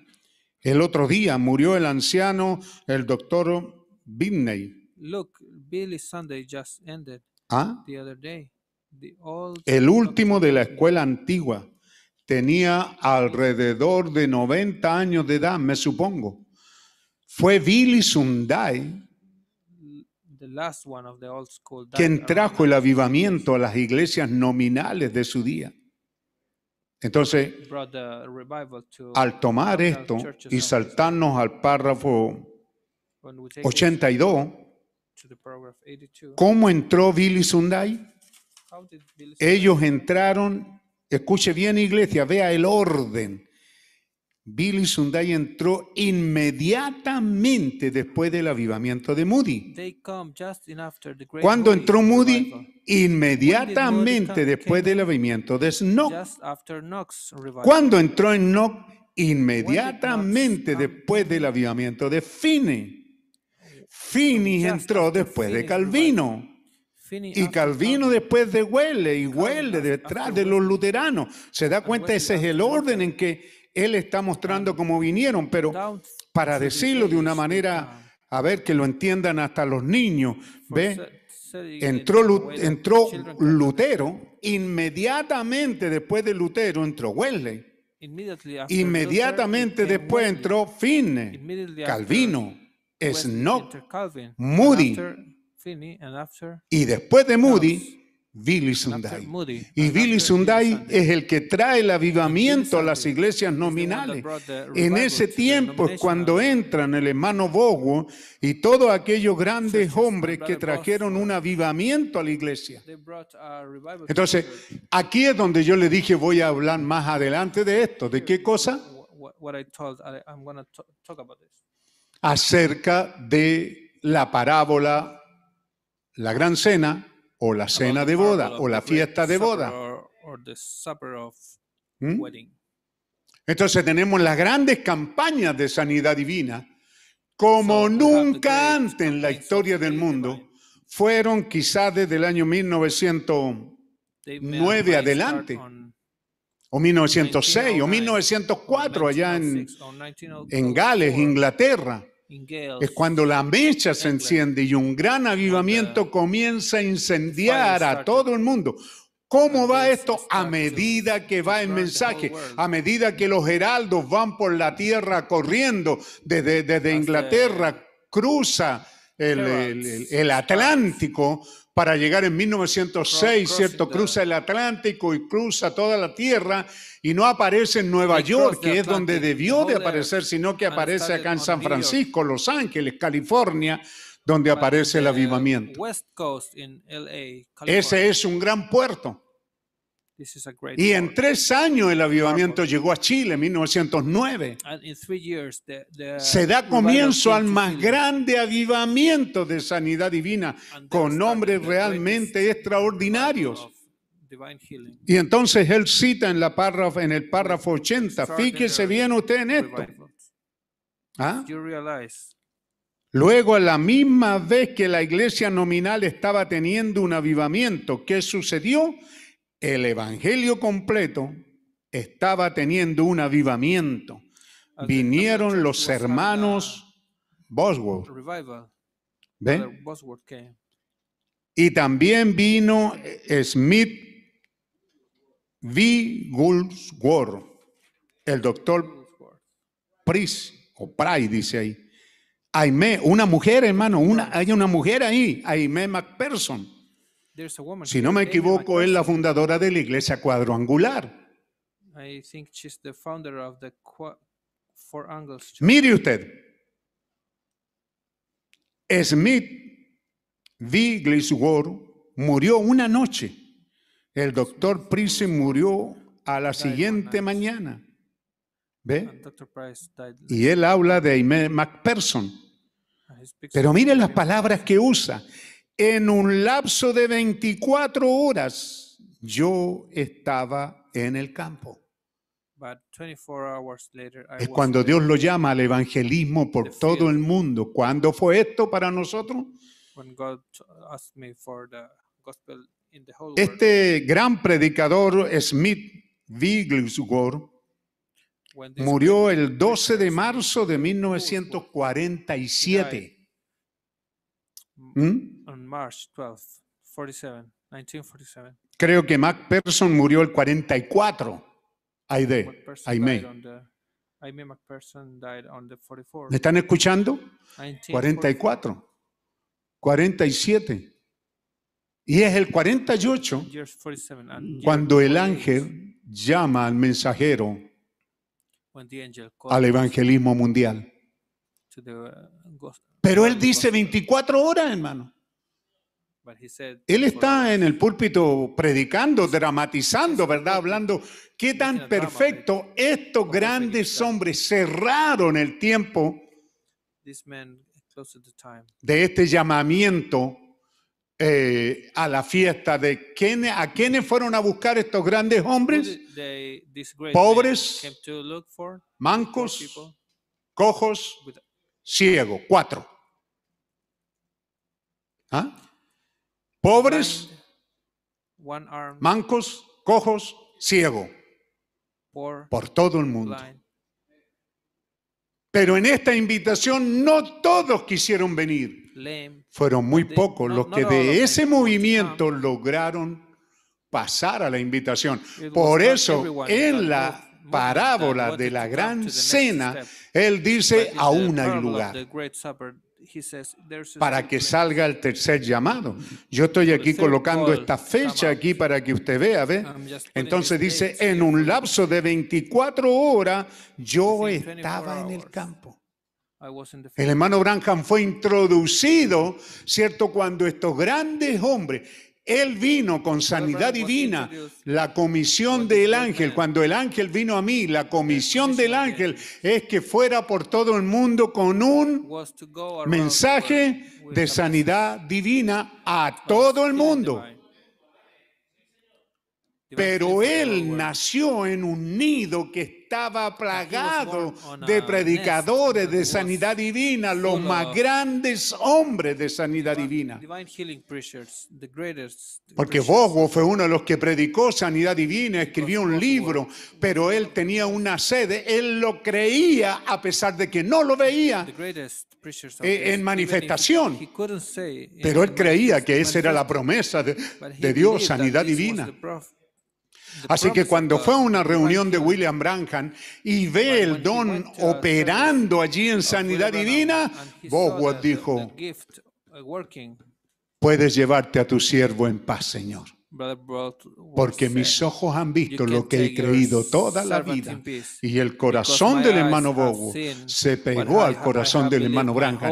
Por eso yo digo de una manera so personal, es como que Bogo le pasó, ¿cierto? El testigo. Allí terminan los pentecostales, termina, ¿cierto? El- el- el- este movimiento de sanidad divina, este avivamiento, y ahora le pasan el testigo a William Branham. Eso es lo que hace el ángel. Pero Dios lo hace en tipo en la tierra también. Hay este anciano que es el que le hace entrega. Y el hermano Branham ahora corre adelante, pero mire lo que dice, estoy dramatizando, porque él dice 24 horas después yo estaba en el campo y ahora mi fin, 1960, ¿cierto? Mi fin ha llegado. ¿Se da cuenta el tiempo del hermano Branham? Hacer esta caminata de sanidad divina también está llegando a su fin. De esta invitación al mundo eclesiástico y al mundo mundo, ¿cierto? Ahora mi fin está llegando. Mire, usted ya no oye mucho de Billy, de Billy. Graham. Ustedes ya no oyen mucho de Oral Robert. Y yo veo mis reuniones ensombreciéndose. ¿No es así como están nuestras vidas, hermano? Los que olvidan su historia, hermano, los que no la conocen y no la repasan. Usted tiene que conocer, hermano, que la década del do not know 60, their 70 You estuvo con una, of- of the 60s ¿cómo diría?, or the 70s, influenciado el mundo religioso de una manera potente por estos tres hombres. Estos son los que concluyen todo. Billy Graham, the Robert, William Branham. De lo que más se oye en el mundo durante ese tiempo es de ellos, hermano. Y nosotros entramos en Chile el 70 y hacemos recorrer este mensaje por todo el Chile la década del 70, encontrándonos con, con la oposición denominacional. Pero esto era un mensaje potente. ¿Ve usted? Pero él dice, pero ya, pero ¿qué de usted hoy día, hermano? Dígame qué oye de Oral Robert. Se acabó. Oral Robert, an- antes, Oral Roberts. quiero decir, eh, eh, Billy Graham, I mean, Billy Graham. Billy Graham, Billy Graham. antes de morir, pueblo de Dios aquí y en la quebrada el ají, aquí todos los que estén en el alcance de mi voz, escuchen bien, antes de morir, ya había pasado a la historia. Nadie oía de Billy Graham. Esporádicamente aparecía predicando en algún lugar, por allá, pero sus campañas, que yo sepa por allá por los 90 todavía, ya no se oía de él. 90s, ¿Cuánto más ahora en el 2021? Even more here this day. in Antes de morir, Billy 2021. Graham ya no se oía de él. Oral Robert se oía, pero muy poco de él, ya no las grandes campañas. Ahora del anciano Oral Robert, del, del gran eh, hombre sabio, great Oral Robert, y que daba testimonio de William Branham. and he used to Usted ya no oye de ello. ¿Quiénes están en la escena hoy día?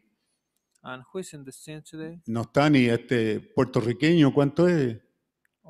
Que estuvo aquí en Chile. That was here in Chile.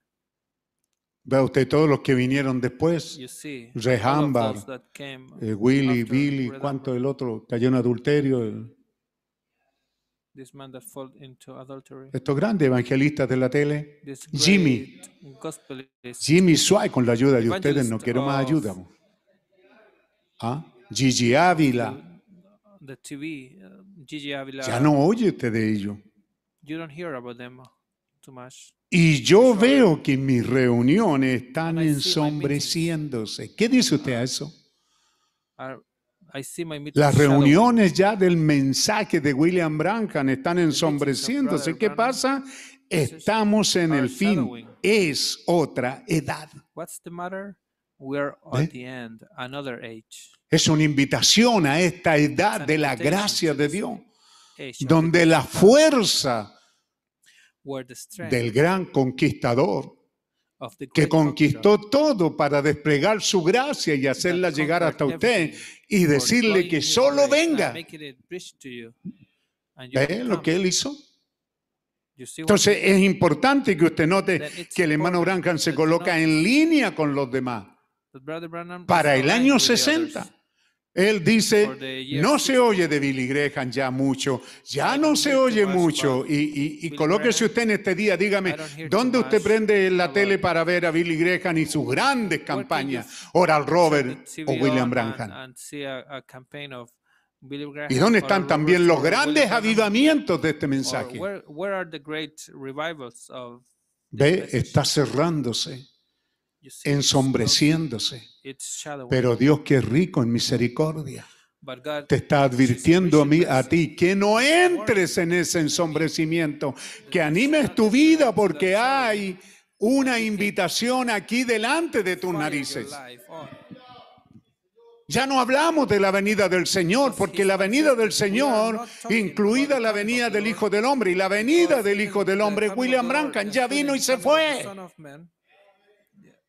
Ya no hablamos mucho de eso. La venida del, del Hijo del Hombre habla de la venida de, de- de- quiero decir, la venida del Señor la uníamos con la venida del Hijo del Hombre. ¿Cuáles son las señales que habrán en la tierra cuando el Hijo del Hombre aparezca? ¿Cuáles son las señales? Las mujeres más hermosas. Es una señal roja que está cada vez. Tú sales de tu casa y no puedes evitar ver esa señal. A menos que sea ciego e hipócrita. Y usted también, hermanita. Pero las mujeres están más hermosas, más atractivas, más adornadas. Es una señal. Es una señal que los hijos de los hombres, los hijos de Dios, quiero decir, los hijos de Dios, es una señal. Los hijos de Dios buscando entre las hijas de los hombres mujeres para tomarlas, no para casarse con ellas y tener hijos. Y aun cuando los tienen, entonces tienen una simiente mezclada. Es una luz roja. ¿Dónde andas buscando una? ¿Dónde andas buscando una esposa? Si todo lo que tienes que hacer, jovencito y jovencita, es sentarte y pensar qué es lo que necesitas. Una vida estable, tranquila, un esposo que me ayude a la mantención. ¿Qué a- necesita, joven? Una creyente que me ayude a ir a la iglesia, que ore por mí, que me ayude con mi vida, con mi, con mi arduo trabajo. No necesito mucho. ¿Por qué ponen su ojo ustedes en otras cosas? What are you looking for? Something else?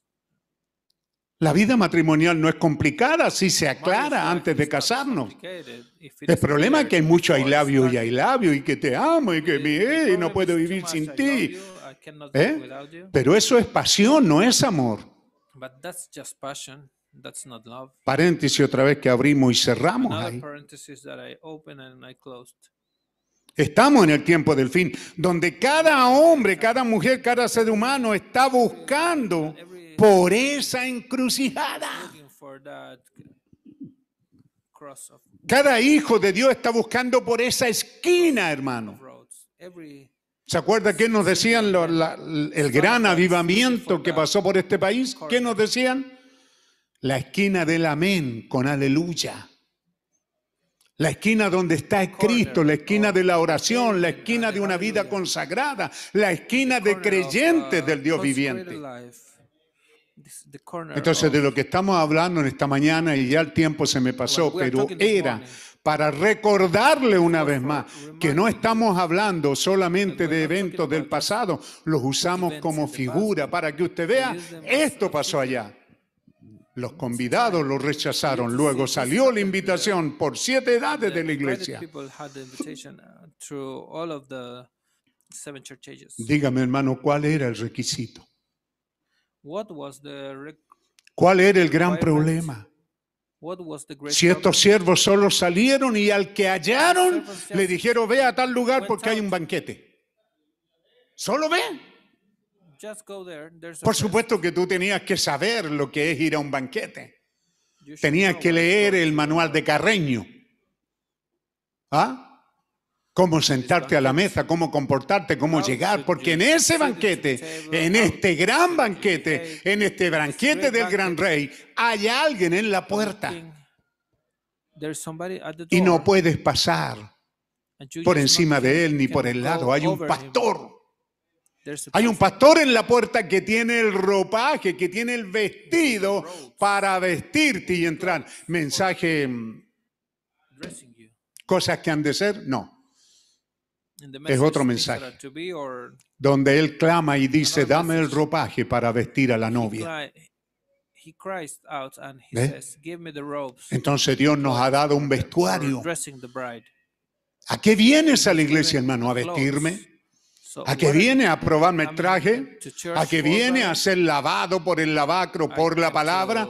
No me voy a sentar a la mesa todo hediondo y cochino. Puede ser que sea un, un pordiosero, un piongento, un piñiñento que no tiene nada.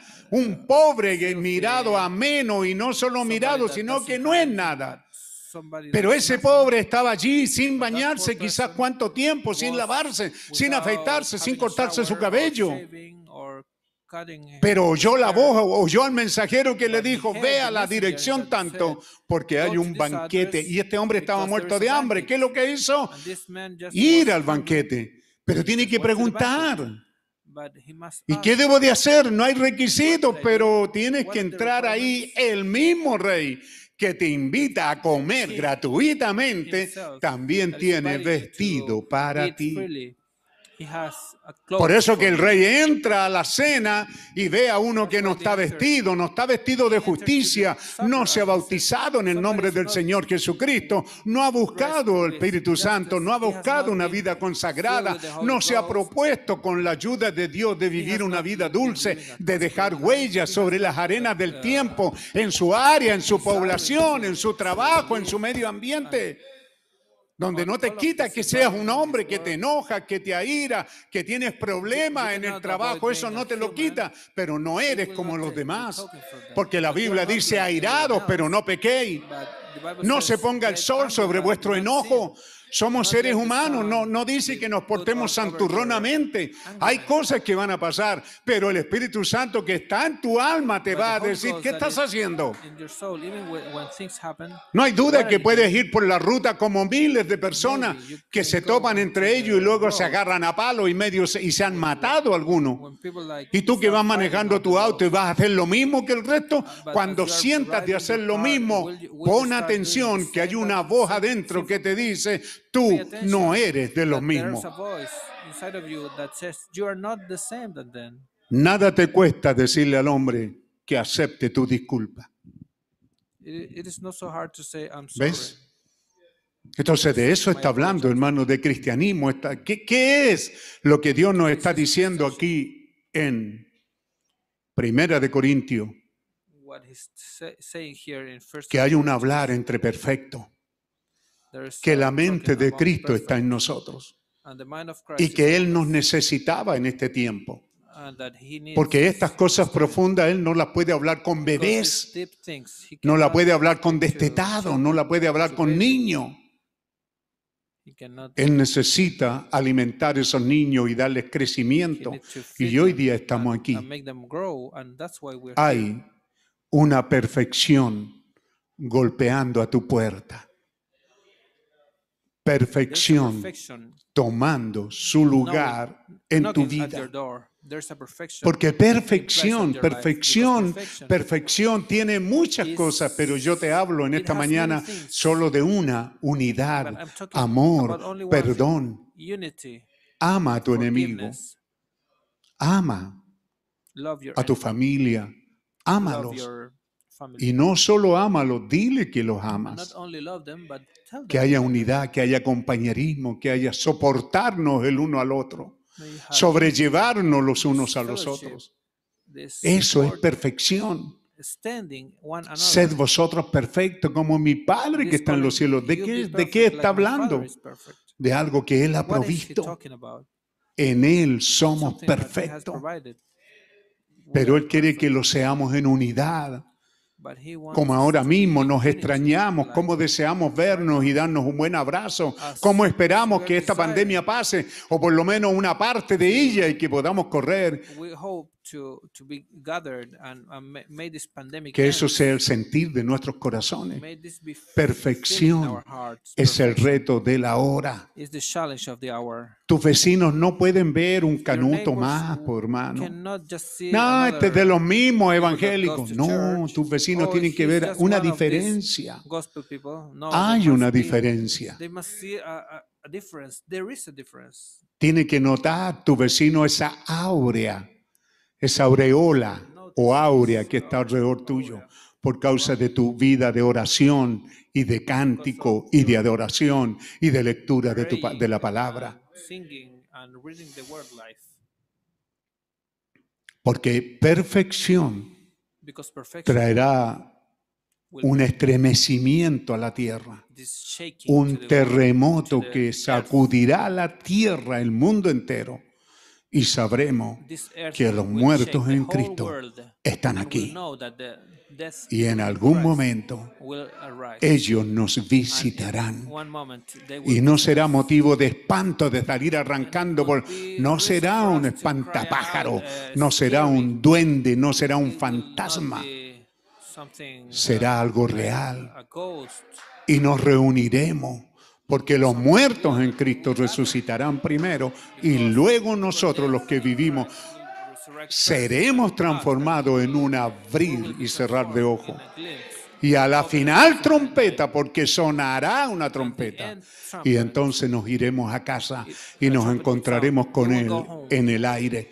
La reunión con Él aquí es con la palabra, la reunión en el aire es con Él. Nos dará la bienvenida en esa mesa larga Y nos dejará en esa cena, en esa gran fiesta de boda. Porque nosotros caímos en suerte. Nosotros somos esa parte de la palabra día tras día, revelándose, hablándonos, estimulándonos, guiándonos, corrigiéndonos si hay algo que corregir. Si hay pecado, si hay ira, si hay enojo, si hay apatía, si hay ignorancia, or si hay negligencia, si hay maltrato. La justicia te va a castigar si maltrata a tu mujer. Y tú me vas a decir que Dios no lo va a hacer. Déjate de hacer esas cosas, compórtate como un creyente. Los eventos están aquí delante de nosotros, hermano. Para eso estamos viniendo a los cultos. Para eso este tabernáculo está escuchando esta palabra. Porque tenemos una invitación a grandes eventos monumentales, grandiosos, maravillosos, como dice eh, sobre la gracia, amazing, asombrosa. ¿Mm? Asombrosos eventos están aquí delante de nosotros. Y una vez que comience la rueda, porque ya comenzó. ¿Qué es lo que comenzó, pastor? Este mensaje llamándote a los que alcance, a los que hallé, me halló, me halló, se cruzó conmigo en su camino. No sé si tropezó, yo no lo sé, pero me halló. A cuantos hallé, tráelos para que se llene mi mesa. Bring them to unto till my table is Tenemos una invitación, ya los eventos comenzaron, hermano. Por eso te he citado ya cuántas, ya llevo un mes citándote esta cita de qué es el Espíritu Santo en los párrafos 70 al 90. Tú vas a encontrar donde el profeta establece estos eventos de las grandes campañas de sanidad divina, donde establece estos eventos de estos grandes hombres. Y luego él entra en la escena y dice, estos murieron 24 horas después, 1948. Yo estaba en el campo, 1949, 1960. Él dice, y estas campañas, David, no el mensaje, porque esto es lo que confunde la gente, las campañas de sanidad divina para el año 1959, para el año 1960, ya las iglesias habían dejado de asistir a la campaña de William Branham. 60, the churches Ya había caído en las sombras. ya había sido rechazado. 1960, 1965 que se fue, ya no hubieron grandes campañas. ¿Por qué? Porque ahora el mensaje estaba saliendo en su fuérzalo a entrar, fuérzalo a entrar, despliega gracia, dile que es la gracia de Dios, dile que no tienen que hacer nada para que ellos merezcan esto. No hay nada que el hombre puede hacer, es la gracia de Dios, la gracia de Dios. Pero una vez que las cuerdas me han caído en lugares deleitosos, entonces sí debo de ir a la fuente para ser lavado. Hay un pastor allí, hay un ministerio allí que me está lavando con el lavacro del agua. Bienvenida esa agua, que venga, Señor. Caiga sobre mí, Señor, caiga sobre mí esa palabra y luego caiga sobre mí el vestido, Señor, para entrar a esa fiesta donde nos encontraremos con Él. Dios les bendiga, Dios les... ¿A quién? ¿A quién enseñaré estas cosas profundas? ¿Mm? ¿A quién enseñaré ciencia? Nacimos, hermano, con esa mente para captar los secretos, lo arcano, lo desconocido para el mundo. Puesto de pie ahí donde está en sus casas, dele gracias al Señor. Que hayan lágrimas en sus ojos y dígale gracias, Señor. Gracias, bondadoso Dios, por haber caído en suerte. Las cuerdas me cayeron en lugares deleitosos y es hermosa la heredad que me ha tocado. Gracias, Santo, Santo, Santo eres, Señor Dios Todopoderoso. Dígalo, tome de su mano, tome de la mano a su niño, a su niño, a su hijo, al pequeño, al viejo, al adulto. Tómelo de su mano en este día del Padre. Hijo, abracen a sus papás. También los hijos más adultos, ¿qué tienen miedo? Solo los niños pequeños, los adultos también. Abracen a sus padres en este día y juntos. Digamos, bendito Dios Todopoderoso. Santo, santo, santo es su nombre. Bendito es el Señor Jesucristo que nos ha bendecido. No los veo tomados de la mano. No los veo ahí transmitiéndose esta gracia el uno al otro. Familia, en este día del Padre, tómese de la mano si está solo, de la mano de Cristo, si está con su esposa, con su esposo, con sus hijos. No deje a ninguno afuera. Santo, santo, santo eres, Señor Dios. Todopoderoso. Te bendecimos, te adoramos, te damos honor, te damos gloria. A gracia del Señor.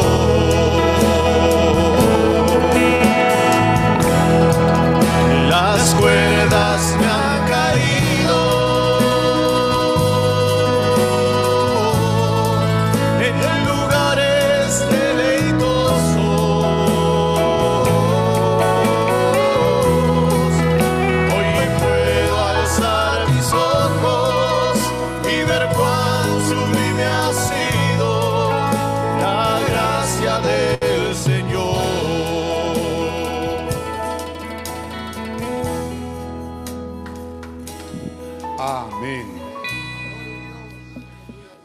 para los que nos sintonizan, tuvimos un apagón. No es mucho lo que se perdieron porque ahí terminamos el mensaje y estábamos orando, ¿verdad?, en esta dedicación al Señor en este día. Una actitud de gratitud.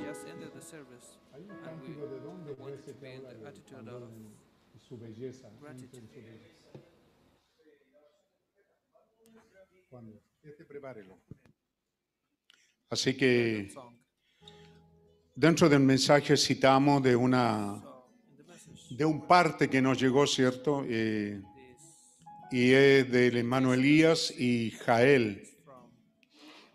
Nos casamos, dice el sábado 17 de julio de este año 2021 a las 2 de la tarde. Si les interesa, la recepción es en Las Golondrinas, Huachipa, Lima, Perú. ¿Ah? Bueno, seguro que no vamos a poder estar, pero nuestra hermana ha tenido la gentileza de hacerles llegar a algunos su parte. Nuestra hermana ha estado con nosotros. Si alguien sintoniza, que le haga llegar nuestro saludo y nuestros deseos de que Dios le bendiga grande, grata y grande y ricamente. Amén. ¿Se acuerdan de ella, cierto? Amén. Bien, Dios bendiga las clases dominicales entonces. A David Fernández en la clase de 4 a 5. 13 asistentes. Faltaron, ¿no? Elías Vázquez en la clase de 7, de 4 a 6, era la primera, y esta otra de 7 a 9, 18 asistentes. Ronald Guiñe en la clase de día 12, 25 asistentes. Así que Dios bendiga que nuestras clases son aproximadamente de 84 niños. Aparte de estas clases, Dios bendiga la clase adolescente, la clase de jóvenes que siguen en sus acciones y siguen trabajando. También en el día de hoy hemos tenido conexiones en Facebook, 90 conexiones, YouTube 160, Zoom 82, un total de 332 conexiones y recibimos saludos de El Salvador, Perú, Estados Unidos, Paraguay, Honduras, Brasil, Costa Rica, Argentina, Colombia. Gracias. Levantemos nuestras manos y digámosle gracias a los hermanos que nos han sintonizado y que reciban nuestro saludo. Que Dios les bendiga. Amén. Recordar en nuestras oraciones, nuestro hermano Pablo solicita, Pablo Muñoz, por Jessica Manrique, cuñada de un compañero de trabajo, tiene cáncer, cáncer terminal. El día de hoy nuestro hermano Pablo estará hablando con ella. También por nuestra hermana Miriam Belli. Se encuentra estable y ha tenido una lenta pero favorable recuperación. Padre amado, qué alegría, qué gozo es estar en tu presencia y de ser parte de esta gente que estará en esa gran fiesta. Gracias te damos, Señor por todo lo que tú has hecho para hacer posible que nosotros estemos allí. Nosotros no hemos hecho nada, pero gracias por lo que tú has hecho, Señor. Ahora, amoroso Señor, oramos por Jessica Manrique. Nuestro hermano estará hablando con ella, tiene cáncer terminal. Tú puedes exhibirte a ella y mostrarte. Tú puedes sanarla y restaurarla de ese cáncer. Nosotros, Señor, hacemos nuestra parte sin saber más de ella, pero para que tu nombre sea glorificado, proclamamos tus bendiciones y la sanidad de esta persona y que estas oraciones le alcancen en el nombre del Señor Jesucristo. También por nuestro hermano José y nuestra hermana Miriam Belli, que están recuperándose y esperamos que todo eso siga en buen camino. Gracias te damos, Señor. Pedimos tu bendición por estos que hemos estado aquí en el día de hoy. Que tú bendigas, Señor, a los hermanos de multimedia, Felipe Hernández, Tomás Palma, Rigoberto Manrique, Josué Manrique, Orlando Duarte, eh, audio, Wilson Pérez, Héctor Roja, Cristian Rosa. Dios bendiga a los diáconos, Gabriel Calderón, Renato Brauton, Héctor Rojas con nosotros, síndico en el servicio aquí, Luis Roja guardia, nuestro hermano Víctor Muñoz. Músico, Felipe Manrica, Ríquez, Sergio Morales, John Quipayán, David Escobar, Pablo Basualto, Esther Fernández, Rebeca Peralta. Amén. Dios bendiga entonces en la traducción a nuestro hermano Sergio Pastenes Jr., devocionalista, nuestro hermano David Cáceres y su hermano y anciano pastor Pedro Peralta. Todos los que estamos aquí, un total de 23, más mi esposa 24 y algunos hermanos que se colaron en esta mañana y oramos que Dios los cuide en su regresar a casa, ¿verdad? Dios les bendiga, Dios les guarde. Oramos por ello, Padre, pedimos tu bendición y como el anciano aquí proclamo tu bendición, les bendigo en el nombre del Señor Jesucristo. Amén, amén. Dios les bendiga, hermano. Dios les guarde. ¿Cuántos están felices? ¿Cuántos están satisfechos esta mañana? ¿Cuántos tomaron un buen alimento esta mañana? Que Dios les bendiga. Dios les bendiga.